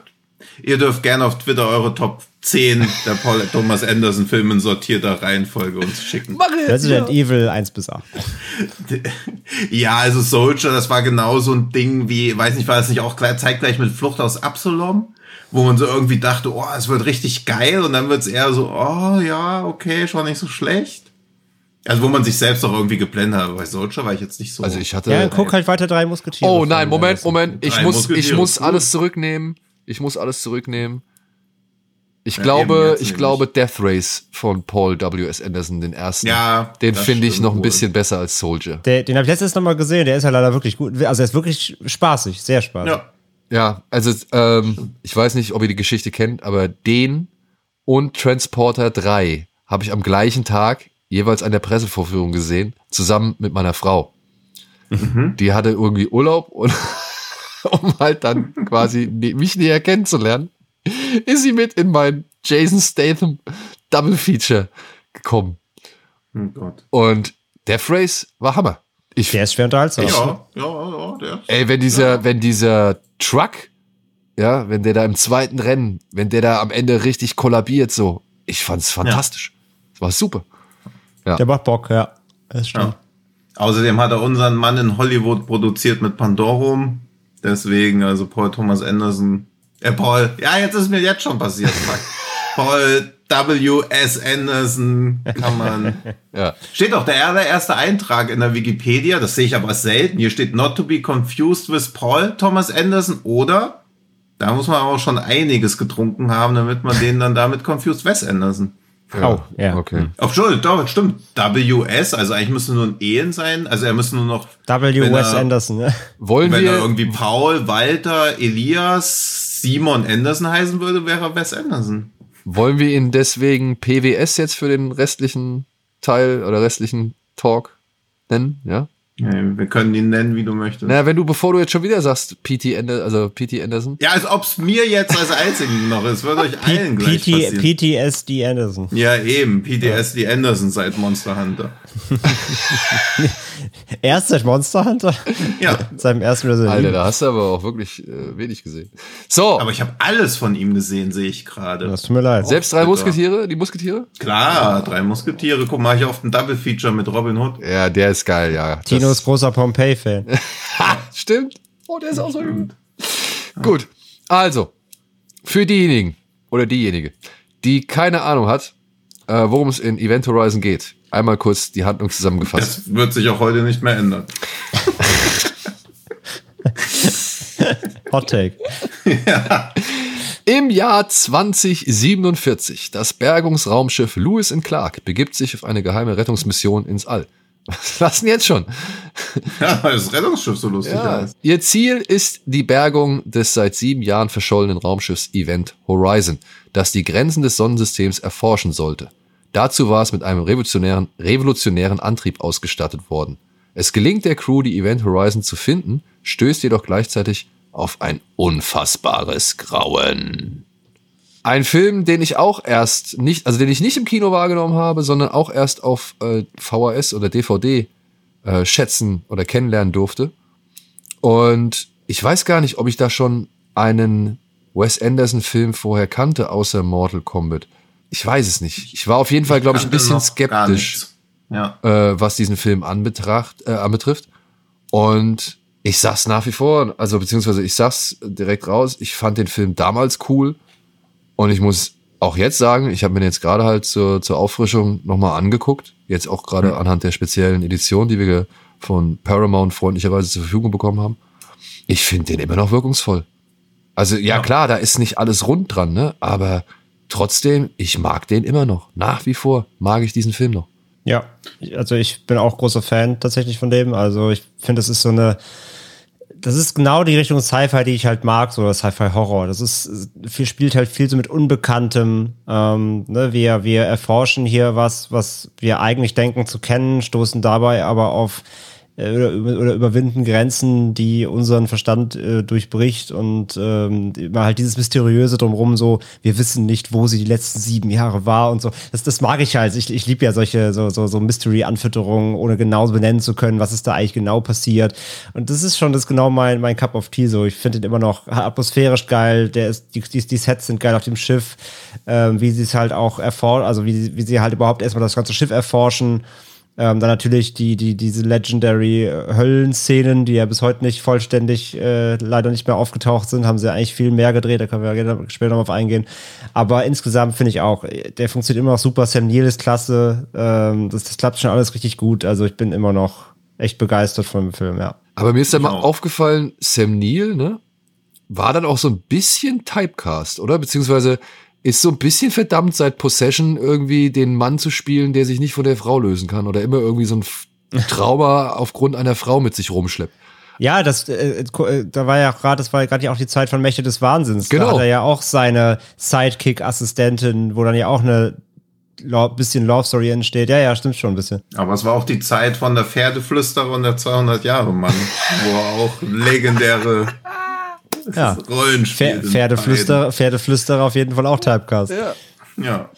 Und ich, ich würde jetzt mal behaupten, ich, also ich, ich, ich sag's einfach mal frei ins Blaue rein oder ins schwarze Loch. Ich habe den Film jetzt geguckt und ich finde, der Film wirkt an manchen Stellen immer noch echt unheimlich. Also wirklich, mir, mir geht da, Ja. mir gehen da wirklich an manchen Stellen immer noch ein Schauer über den Rücken oder beziehungsweise ich, ich finde es einfach unangenehm hier und da. Und das sind nicht nur die Höllenszenen. Die Höllenszenen tragen enorm dazu bei. Das will ich gar nicht abstreiten, ja. Aber ähm, ich muss auch sagen, oder beziehungsweise meine These ist, es ist das verfluchte Design des Schiffes, was halt wirklich einen Großteil der, der unangenehmen Atmosphäre ausmacht. Ich finde den halt auch und eigentlich dürfte oder ein Raumschiff ja eigentlich gar nicht so wirklich gruselig wirken, weil ein Raumschiff ja funktional gebaut wird. Ja. Also muss ja alles an seinem Ort sein und das wirkt auf der Event Horizon halt gar nicht. Und irgendwie ist ja auch die architektonische Vorlage, jedenfalls laut DVD-Kommentar, ist halt Notre Dame gewesen, was ja dann Jahre später auch in einer prophetischen Vision von einem Meisterregisseur wie Paul W.S. Anderson dann auch abgebrannt ist. Das hat er halt ja mit Event Horizon auch schon vorhergesehen, dass das passieren wird. Und das ist halt auch schon so absurd, dass man halt ein Raumschiff baut und das irgendwie als Inspirationsquelle nimmt man Notre Dame. Also eigentlich muss da ja alles ganz slick und clean mit viel Weiß oder so gearbeitet werden, aber die ganze Zeit ist das ja immer irgendwie, da so in, um die nächste Ecke könnte irgendein, äh, irgendein Grauen liegen oder so, aber ich finde auch, dass es nicht nur durch Jumpscares oder so aufgebaut wird, sondern wirklich halt auch durch die Atmosphäre. Ja. Deswegen bin ich umso verwirrter, warum das Paul W.S. Anderson später nicht mehr gelungen ist. Nie wieder, ne? Also Gar nicht, nicht mal ansatzweise. nicht mal ansatzweise. Aber man muss hinzusagen, ne? Also jetzt nur mal kurz für diejenigen, die auch Aber vielleicht ist das so wie so Benjamin Button des, Re der Regie irgendwie. Also er macht halt Shopping, dann kommt Event Horizon und 20 Ah. Jahre später kommt der Monster Hunter, dass er quasi sich, dass er als Meisterregisseur angefangen hat und dann sich mit jedem Werk weiter zurückentwickelt. davor war noch Mortal Kombat. Ja, aber Model- den würde ich für mein Argument jetzt auch zählen lassen, Ja. obwohl ich ihn jetzt auch nicht so gut finde. Also Mortal Kombat, ähm, da hat man ja gesehen, okay, der kann ein bisschen was oder der holt was Ja. aus irgendwie etwas kaum vorhandenem raus. Mhm. Und äh, er sagt ja selber, er wollte danach aber keinen PG-13-Film machen, sondern halt wirklich auf die Kacke Mhm. hauen. Ja. Äh, vielleicht für diejenigen, die halt auch dazu jetzt nicht so viel wissen, beziehungsweise es noch nicht kennen, der Film sollte in seiner oder war in seiner ersten Test-Screening-Fassung wohl 130 Minuten lang. Und das ist sowohl dem Testpublikum als auch den Verantwortlichen von Paramount damals echt übel aufgestoßen. Die hatten wirklich Schiss über diesen, äh, wegen dieses Films. Und haben halt gesagt, nee, das musst du auf jeden Fall kürzen, das können wir nicht rausbringen, wir kriegen nicht mal eine NC-17-Freigabe, also die höchste Freigabe, die es in Amerika, glaube ich, fast gibt, neben diesem Rated X, was ja, glaube ich, nur so ein Fantasie Der X ist halt eigentlich Porn, Ja. das kannst du nicht Ja, rausbringen, ja. da kannst du nicht vermarkten. Ähm, Ja. ja, was, was deswegen. Also NC-17 ist das Höchste, was so ein, ein Film erreichen kann in Amerika, der halt auch wirklich Geld verdienen soll oder der, der halt noch ein bisschen Geld verdienen soll. Und ähm, deswegen wurde der Film auf fast über eine halbe Stunde runtergekürzt. Und verantwortlich dafür waren unter anderem halt eben dieses Logbuch, was sie verfilmt haben, was die Crew halt auf der Event Horizon findet von der Lewis und Clark. Und das halt so Szenen zeigt, wie die eigentliche Crew der Event Horizon halt wirklich in absolut barbarischen Zuständen gelebt hat. Das wurde wohl alles inszeniert von einem Second Unit Director, von dem Jason Isaacs, also Lucius Malfoy für die Harry Potter Fans unter uns, von dem er behauptet hat, dass der Typ irre war, beziehungsweise Sachen gemacht hat, die eigentlich heutzutage, also heutzutage auf jeden Fall gegen das Gesetz verstoßen, aber ich glaube auch schon damals gesetzeswidrig waren. Denn er hat da wohl Pornodarsteller und versehrte Menschen, also Menschen mit amputierten Gliedmaßen und so weiter auch ans Set geholt und hat mit denen wohl Dinge gemacht, die halt einfach fernab von Gut und Böse waren. Weshalb dieser Film halt nie in dieser Fassung erschienen ist, in der er eigentlich mal erscheinen sollte. Und die Jagd nach diesem legendären Anderson Cut oder was weiß ich, gilt, oder beziehungsweise dieser legendäre Anderson Cut gilt halt nach wie vor als eine der heiligen Grele, was Workprints oder halt eben ungeschnittene Fassungen angeht. Aber alle Beteiligten sagen, bis jetzt immer noch wird es nicht geben. Könnt ihr Es gibt, vergessen. ich weiß nicht, welcher Producer, einer der Producer, entweder war das Jeremy Bold oder Nick Gillett, ich, einer von den, ich glaube, einer von den beiden war das, hat mal vor ein paar Jahren, es gab immer wieder mal Gerüchte, ne, ja, immer. doch wieder da war. und so. Also einer der Producer hat ihn auf jeden Fall, hat die finale Fassung noch auf einer VHS-Kopie in der Schublade liegen, aber sagt halt auch irgendwie, selbst wenn wir sagen würden, das Ding kommt noch mal soll noch mal kommen irgendwie, er meinte halt, das ist die einzige Kopie und die ist halt qualitativ so ultra unterirdisch beschissen, daraus kannst du halt nichts mehr machen so. Also das Rohmaterial ist weg, das ist, ist vernichtet worden aus Gründen, die Daniel eben genannt hat. Ähm, es gibt nur diese eine Copy noch irgendwie auf einer ganz schlechten VHS äh, abgezogen und da war es schon also von einem Workprint, ne, Workprint und dann auf eine VHS überspielt.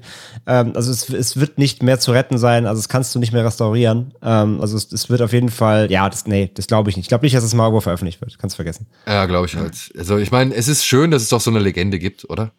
Ja. Also ich meine, ja, ja. und das, das macht den Film immer so ein bisschen mit noch mit interessanter. Und für- wer ja. weiß, am Ende wird man sich das angucken. Es gibt ja hier und da so ein paar Schnipsel. Die haben es ja auch auf das Bonusmaterial der, der, vier, der, der, der Edition geschafft. Genau, ein paar Ausschnitte gibt's, aber Und wirklich nur ganz kurze. Auf YouTube gibt's auch noch mal so einen ganz kurzen Schnipsel, aber da muss man halt sagen, das sind halt Szenen, die auch nicht viel schlimmer oder, oder grausamer oder äh, unheimlicher sind als das, was man ohnehin schon gesehen hat.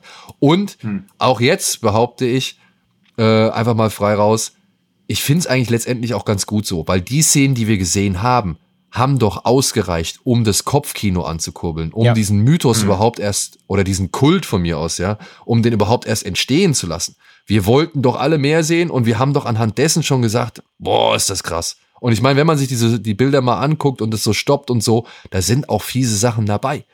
Aber diese Illusion, die dieser Film durch diese wenigen Schnipsel da erzeugt, die ist doch so viel mehr wert, als das dann letztendlich irgendwie ausformuliert zu sehen. Ich glaube halt auch. Also wer inzwischen würden wir wahrscheinlich eh drüber in Anführungszeichen lachen, weil man inzwischen so viel äh, sicken Scheiß gesehen hat, dass man sich denkt, ja, okay. Äh, Ich möchte damals mich zum- davon distanzieren, dass ich drüber lachen würde. du, du, du lachst nur über Sadness. Ja. Nee, also, ne, das wäre, also wenn es jetzt rauskommen würde, wahrscheinlich dann sagen, ja, okay, ne, damals wäre es wahrscheinlich eine andere Hausnummer gewesen, so. Aber ich finde auch, das ist wie bei From Dusk Till Dawn, dass man halt nicht sieht, was Thess Gecko mit der Frau im Hotel gemacht hat. Da sieht man auch immer nur diese kurzen Ausschnitt Blitzer, was da Ja, auf dem. Bett los ist. Das ist, das ist viel effektiver, weil du in deinem Kopf sagst du nach, boah, das war so krass, irgendwie hast du schon den Film gesehen, ultra hart. Aber eigentlich hast du nichts gesehen, sondern es ist dann alles, du reimst jetzt ein bisschen zusammen, genau. Und eigentlich ist es viel, viel geiler und viel, viel härter im Ende und, und viel effektiver, als wenn er dann da eben eine 30 Minuten Schlachtplatte noch mitten im Ja, Film eben, also raus aus dem Hut gezaubert hätte. Texas Chainsaw Massacre ja auch schon gezeigt, dass du halt, dass das wahre Grauen immer im Kopf stattfindet. Natürlich, wenn du es irgendwie mit visuellen Anreizen noch garnierst.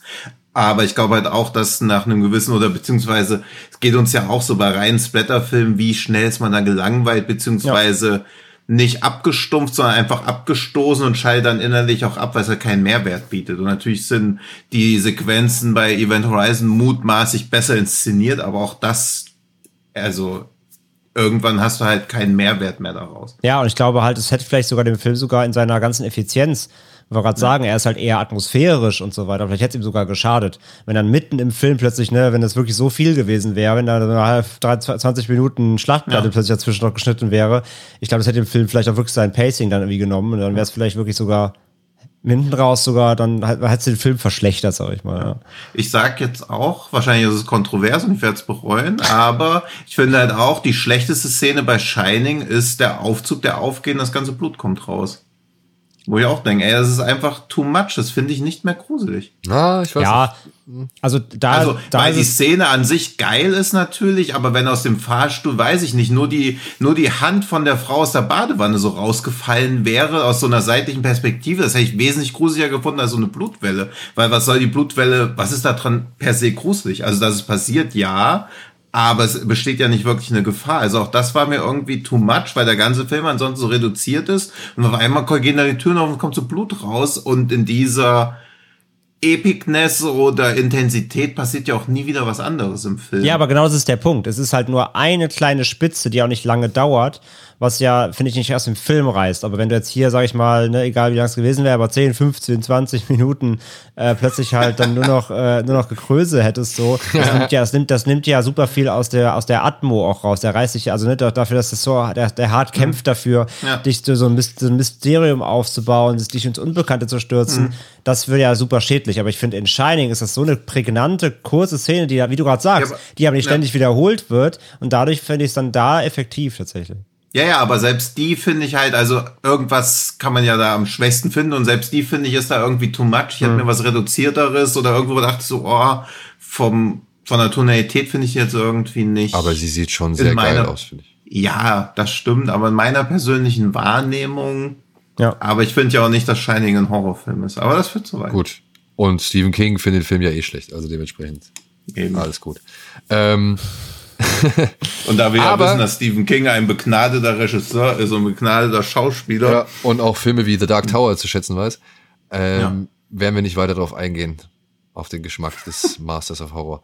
So, ähm, was ich jetzt aber noch sagen wollte, war, es waren aber nicht nur diese Höllenszenen, die da entfernt worden ist. Also Jason Isaacs hat zum Beispiel unter anderem im Interview gesagt, dass sein Tod deutlich ausgefleischter war, im wahrsten Sinne des Wortes. Er wird ja irgendwann mal von Sam Neill so ein bisschen aufgeschlitzt und zum Trocknen aufgehängt. Und das muss wohl mit einer Kamerafahrt äh, begleitet worden sein, die in seinem Magen beginnt und sich dann so aus seinem Körper rausarbeitet. Also man hat wohl irgendwie äh, einmal komplett dieses Umstülpen seines Inneren versucht, auch visuell einzufangen. Und er meint, das war halt wirklich bloody disgusting, aber das hat es dann halt auch nicht mehr in den finalen Film geschafft. Das heißt, er musste eine Klammer schlucken. Und Ja, genau.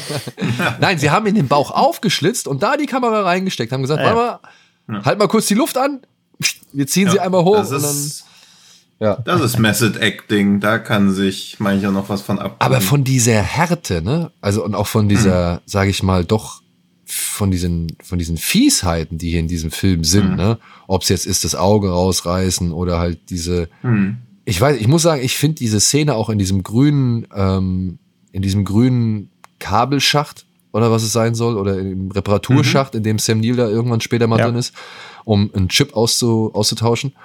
Äh, auch das, ne? Also ich verstehe gar nicht, wo diese gesamte Visualität von Anderson und aber auch das Gefühl für Atmosphäre, aber auch die, sag ich mal, Abartigkeiten der Ideen, wo die alle hin sind.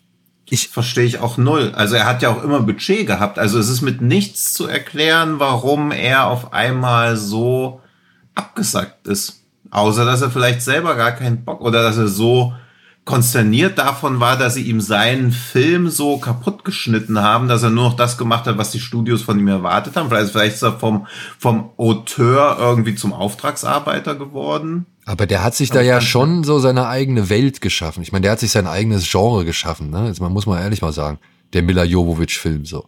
Also, ich weiß nicht, also ob das wirklich, vielleicht hat man, hat er gemerkt, okay, wenn ich das hier so und so ein bisschen da und da mache, ich will ja auch nicht sagen, dass die Resident Evil Filme harmloser geworden sind, sondern die haben ja auch hier und da, äh, sag ich mal, bisschen mehr Härte eingebracht oder. Ja, die haben halt keinen Impact. Also hart sind die schon, aber es ist einem. Es hat so Comic-Härte. Ja, genau, genau. Ja, genau. und auch so CGI-Härte. Also das ist ja, immer, also es verpufft halt. Aber alles. er konnte, also ich, wie gesagt, ich glaube, er hat sich da so seine eigene Welt auf, Filmwelt aufgebaut, in der er machen und tun lassen konnte, was er wollte.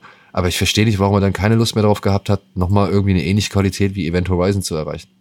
Und auch, Ja. auch was die Action angeht. Jetzt vergleicht mal ein Death Race von den Action her, von den, von den, gerade von diesen Fahrszenen so, und dann halt, weiß ich nicht, den letzten Resident Evil Film, diese Panzerszene da am Anfang, wo sie da durch Washington eiern, Ja. so. Also, das ist ja ein Schnittgewitter, da kommst du ja Mhm. überhaupt nicht mehr hinterher. Und dann guckst du dir zum Vergleich Death Race an, und das ist dann schon fast Mad Max Fury Road, so, ne? Also, ähm, Ja, und er hat auch, also ihr habt ja alle euch so über drei Musketiere lustig gemacht, aber da diese Kutschensequenz ist auch mega. Also, Nein, also- die würde ich auch auf Death Race, also klar, drei Musketiere ist ein Kackfilm, aber von der Action her war der auch noch super. Und dann kommt sowas wie Pompeii, wo du so denkst, Ja. okay, das wird so sein 2012, nur halt mit Vulkan in der Stadt und dann denkst du so, okay, hier, was, was passiert hier? Ja. Und warum ist diese Geschichte von diesem Gladiator so wichtig? So, ja, also, Ja. also ja, keine Ahnung. Ich meine, ich habe nicht das Gefühl, dass er einer ist, ins, also schon, also beziehungsweise ab, was weiß ich, Resident Evil 3, hatte ich nicht das Gefühl, dass das jetzt einer ist, den man noch großartig in die, in die Suppe spucken kann, beziehungsweise der sich noch großartig was erzählen lässt. Der liefert seine Sachen ab so und macht sein Ding, Ja. aber der darf halt auf jeden Fall machen. Und, und er hat, Mhm. man hat ja gesehen, dass er auch schon, sag ich mal, in seinem, ja, ich sag jetzt einfach mal, in seinem Resident Evil Regie-Status auch da eine Entwicklung vorgenommen hat, wo Mhm. das alles am Anfang noch ruhiger war und, und übersichtlicher war und irgendwie auch, ja, von der Bildruhe her einfach deutlich angenehmer war. Das wurde ja alles wilder und, und die Zeitlupen, 3D und was weiß ich, was er da alles mit reingebracht hat, so. Ähm, Mhm. Ja, aber dass er dann trotzdem nie wieder irgendwie sowas hinkriegt. kann. Ich habe mir halt jetzt gerade mal die, die Einnahmeergebnisse angeguckt. Also ich meine, Event Horizon, Soldier waren halt auch beides katastrophale Flops. Also kann halt auch sein, dass alles andere hat halt Kohle gemacht, bis wieder Monster Hunter, aber Resident Evil Final Chapter für 40 Millionen gemacht, 306 Millionen eingespielt und selbst Death Race hat noch halbwegs performt. Also alles, was wir kacke finden von ihm, lief super. Alles, was wir gut finden von ihm, ist gefloppt. Ja, schade. Und ja, und, und das Event Horizon so gefloppt ist, war ja auch ein bisschen, glaube ich, dem zu Schulden gekommen, dass er Paramount gesehen hat, scheiße, Titanic wird nicht fertig zu dem Zeitpunkt, wir brauchen aber irgendeinen Film und da ja auch nochmal Druck drauf gegeben haben, dass der Film einfach fertig wird, weil sie irgendwas ins Kino bringen mussten, was man dem Film irgendwie auch nicht anmerkt, finde ich. Nö. Also vielleicht, dass sie, dass sie zu rigoros geschnitten haben und dass auch irgendwie Szenen, die aus dem Film rausgeschnitten werden, nicht gespeichert werden, sondern weggeworfen. Also ich stelle es mir echt vor, wie so ein, wie so ein 300 Gramm Steak, wo halt so Fett einfach abgeschnitten wird, anstatt daraus noch ein Fond zu kochen oder das für später aufzuheben, landet es gleich im Müll. Also keine Ahnung, was, das würde heutzutage ja auch nicht mehr, wenn alles digital ist, würde halt nicht mehr einfach was weggeworfen werden. Aber ansonsten finde ich auch nicht, dass nicht mal irgendwie ein beschleunigter Produktionsvorgang scheint ihm irgendwie mal was angehabt zu haben. Ja, und auch ähm, das, also ja, und vielleicht muss es dann wirklich heikel gewesen sein, was sie da inszeniert haben. Weißt du, dass man Ich wollte gerade sagen, vielleicht lag es dann wirklich an der Moral, dass sie gesagt haben, Alter, das, das, das, nee, das müssen wir, das darf keine Generation nach uns mehr zu sich Gesicht bekommen, weiß ich nicht. Und Event Horizon hat auch beim Cinema Score die schlechteste Wertung mit D+. Das hat er nie wieder geschafft. Kein einziges D. Auch nur ein C bekommen für Resident Evil Retribution. Der Rest ist B oder A-. Also auch merkwürdige Publikumswahrnehmung. und jetzt aber trotzdem, also ich, ja klar, ich, ich weiß nicht, wenn jemand, eingefleischter Resident Evil Fan ist und davon gibt's eine Menge, sonst hätten die Filme ja auch eben ihr, nicht ihr Geld eingespielt. Ich meine, das ist ja auch mittlerweile, glaube ich, über eine Milliarde, was die alle mit immer gemacht haben.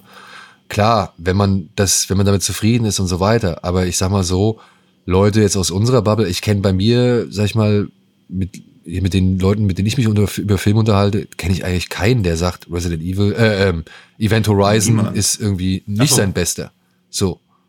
Also ich kenne kaum jemand, der halt irgendwie, oder zumindest Ja, also Event Horizon als sehr hochwertig oder beziehungsweise im, im, im Övre von, von PWS ähm, Ja. nicht ziemlich weit hoch einordnet. Bei Death Race lasse ich ja noch so ein bisschen diese, öh, das ist ja dieses wie Frankensteins Todesrennen, also wieder so diese Pseudo-Kultfilme abfeiern noch zu. Aber ansonsten, wer da irgendwas anderes sagt, außer Event Horizon, der ist halt auch mit dem Klammerbeutel gepudert. Ja. Da traut sich André schon wieder gar nicht mehr zu sagen, dass Soldier sein bester ist. nee, für mich ist Rotten Tomatoes 12 Prozent, also Soldier ist sein schlimmster, schlechtester Film auf allen Wertungsseiten. Event. Ich, ich mag Soldier trotzdem. Ja, das darfst du ja. Ja. Ja. Und sein bester Film laut Rotten Tomatoes ist leider Monster Hunter. Aber auch auf Augenhöhe mit Mortal Kombat. Also eigentlich sollte er nur Videospielfilme machen, dann kann er mit 47 Prozent, also sein bester Film hat 47 Prozent. Das, ich glaube, kein Regisseur, der Erfolg hat, hat eine schlechtere Durchschnittswertung irgendwo. Was das auch mit jemandem macht irgendwie. Also dass du einfach, du ja. hast nur finanziellen Erfolg, aber eigentlich verachten alle Leute, was du da machst. Also das Publikum hasst dich. Die Leute in Anzügen mit Schlips und Krawatte mögen dich. Schlips und Krawatte mit Schlips. Wie ironisch, dass er auf seinem Letterboxd-Profilfoto auch Anzug und Krawatte trägt.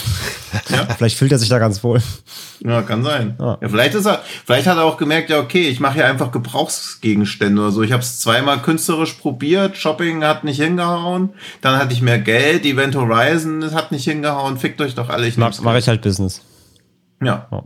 Und hänge ansonsten mit Mila Jovovic auf der Farm mit den Kindern rum. Ja. Also, ist ja fair enough. Also man darf ja auch nicht irgendwie an an Leute wie Paul W.S. Anderson höhere Ansprüche setzen als an sich selbst. Ja. ja. Also. Ich sprach er, während er auf seiner Farm saß. ja, gut. Müssen wir noch was erwähnen? Haben wir eigentlich, haben noch irgendwas äh, ausgelassen? Ist noch irgendwas wichtig? Also äh, die Edition können wir auf jeden Fall empfehlen, muss ich sagen. Sieht mhm. optisch. Also, ja, absolut. genau, kurz ein Satz nur dazu. Also ich muss echt sagen, dass nur das die 4K Master sieht echt gut aus. Also das ist wirklich nochmal ein Step up. Das lohnt sich auch. Was ich immer gerne sage, gerade bei den älteren Filmen, da finden Sie, da kommt halt das raus, dass er eben noch auf Film gedreht wurde. Das sieht man.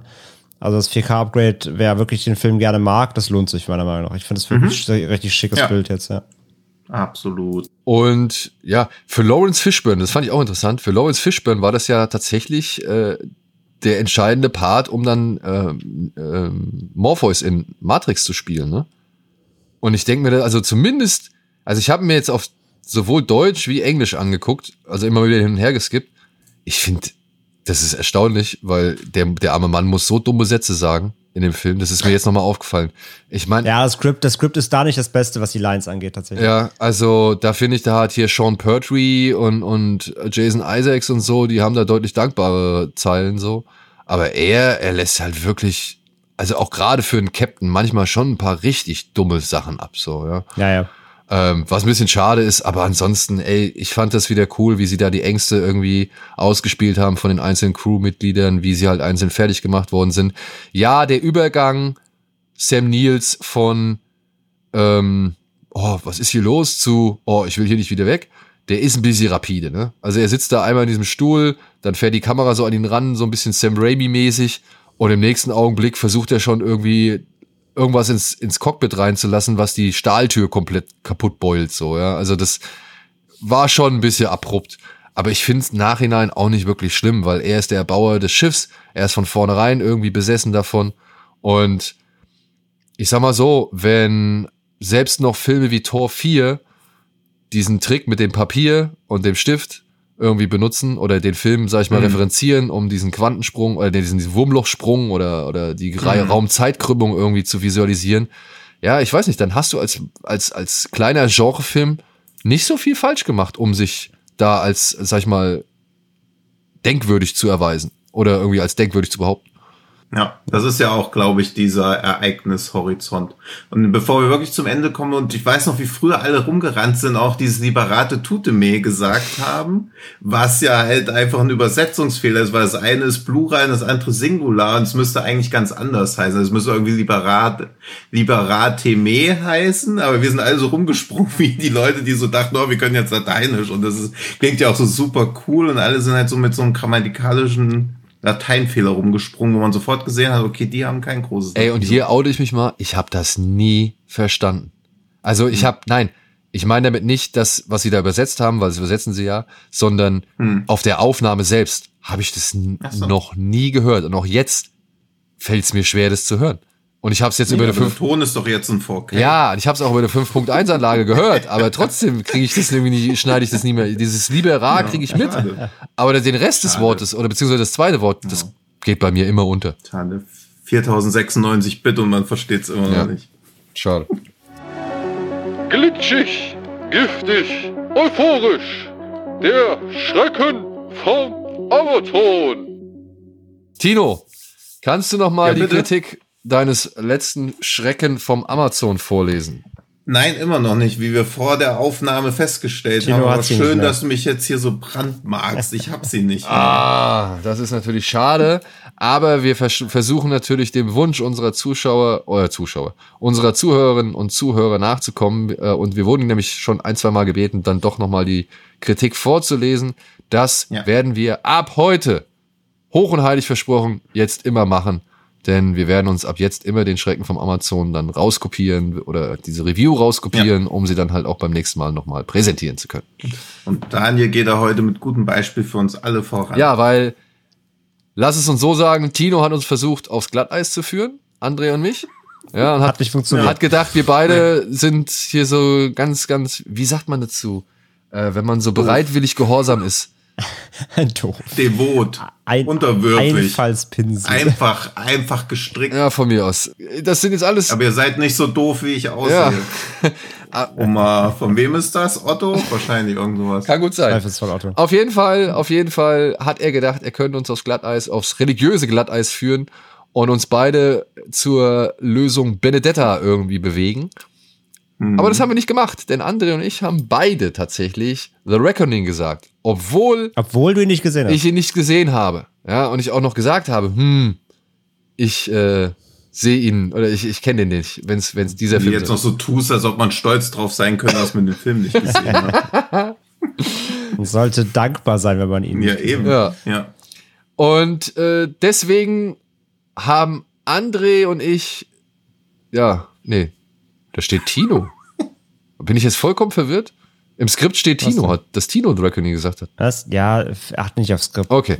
Ja, eben, achte nicht aufs Skript. Was bei Paul W.S. Anderson Film. Das, das, das habe ich heute Nacht nach dem siebten Wein geschrieben. Glaubst du, ich sage, was drin steht, was korrekt? Ja. Gut. Hast du Ähm, mal geweint? Alter. Was? Ich habe geweint, ja, hab geweint, weil ich an The Wrecking denken muss. Ah, okay. Der Lebehacker. So. So, Ja. äh, deswegen haben André und ich entschieden, dass ich jetzt heute nochmal ein äh, Schrecken vom Amazon präsentiere. Und ich mache es euch sehr einfach. Ich mache es euch wirklich sehr einfach. Ich habe hier eine 5-Sterne-Bewertung rausgeholt mit der Überschrift Sehr guter Film. Und ihr werdet, ich denke mal, ihr werdet schnell drauf kommen, welche Brücke ich damit geschlagen habe. Aber Geht schon los mit Es lebt in der Kanalisation. aber es wird halt tricky. Es wird halt tricky rauszufinden, welchen genau ich denn meine. Okay. Ah, okay, gut. Welcher Resident Evil ist gemeint? Ich finde den Film sehr gut. Nur ist mir ein bisschen zu viel Computereffekt drin. Die ersten Filme waren realer. Wie, was, was?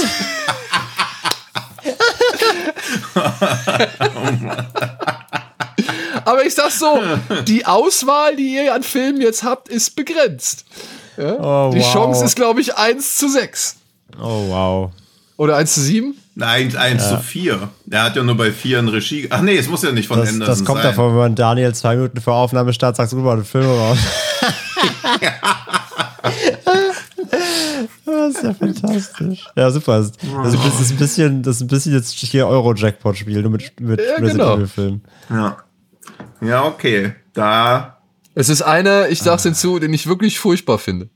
Wir könnten ihn halt jetzt natürlich auch richtig quälen und einfach 20 Minuten drauf rumdenken. Ja, ich, ich, ah- pass auf, ich, ich ahne nachher noch, äh, dass er einen genommen hat, der gar nicht von ihm ist. Die sind ja nicht alle von Anderson. Ja. Ja, wahrscheinlich, aber also ich versuche auch nur über die Computereffekte jetzt irgendwie. Ja, das schließt, aber nicht, es schließt kaum also einen ich, aus. Also es, nee, also ich finde, es können nur zwei sein. Ich nehme jetzt einen. ich nehme jetzt auch einen davon. Äh, wo bist du denn? Wusch. Nimm mal den mit dem weniger lustigen Titel. Weil ich nehme den mit dem lustigen So, Titel. hab. Okay, André hat's. Was hat Tino? Ich habe auch. Okay, also. Tino sagt Resident Evil Afterlife. Und André sagt Resident Evil Retribution. Uff. Ob Ich ihr, dachte, du nimmst Extin, Extin, Extin. Nee, der war mir noch zu, der, der ist zu viel handgemacht noch. ja. Wer von den beiden wirklich äh, richtig liegt, das erfahrt ihr hoffentlich beim nächsten Mal, wenn ihr dann auch wieder Und einschaltet. außerdem, genau, sorry, genau, das ist nämlich das Ding. Expedition ist ja nicht von ihm, wenn ich mich nicht vertue. Ja, macht ja nichts. Ja, aber es muss ja nicht von Anderson sein. Das ist ja nur eine Regel, die du jetzt in deinem kleinen Kopf dir das ist eine Regel, die hat. Daniel an seinen Lippen abgelesen. hat. Als ob der, der hat einfach Resident Evil eingetippt und dann die erste Fünf-Sterne-Wertung angeguckt. es sind eine Menge fünf Sterne. Dann ist es wahrscheinlich, Auch auch, dann ist es dem, wahrscheinlich irgendein ausgewählt Animationsfilm. ja. Deswegen, deswegen aber auch die CGI. Deswegen auch auch die CGI. Es Fünf-Sterne-Wertungen. ist, ist zu viel CGI. Nachher ist es wahrscheinlich der, der, der Animationsfilm. Ja, mal gucken. ja. Mal gucken. Erfahrt es gerne nächste Woche, wenn wir uns wieder zurückmelden mit weiteren Tipps. Vielleicht ist es aber auch ja, Death Race Beyond Anarchy oder so. Der vierte Death Race-Film. Ja. Erfahrt es nächste Woche, wenn wir euch noch mit weiteren Tipps von den Festivals versorgen. Ich denke mal, dann werden wir da wieder über gleich drei Filme sprechen, die auf den Festivals vertreten sind. Bis dahin könnt ihr uns gerne abonnieren auf den sozialen Medien oder bei der Podcast-Plattform eures Vertrauens. Wir würden, euch, äh, wir würden uns auch über eine Bewertung freuen, bei zum Beispiel Spotify oder iTunes. Und natürlich freuen wir uns auch immer, wenn ihr nochmal hier bei den Kollegen von Fred Carpet vorbeischaut. Die haben nämlich noch das ein oder andere Nette ebenfalls zu bieten. So, habe ich irgendwas vergessen? Müsst ihr noch was loswerden? Ansonsten Nö. würde ich mich jetzt verabschieden bei euch. Wir wünschen euch einen schönen Start in die Woche. Bleibt gesund, gut drauf und bis zum nächsten Mal. Tschüss. Mach's gut. Tschüss.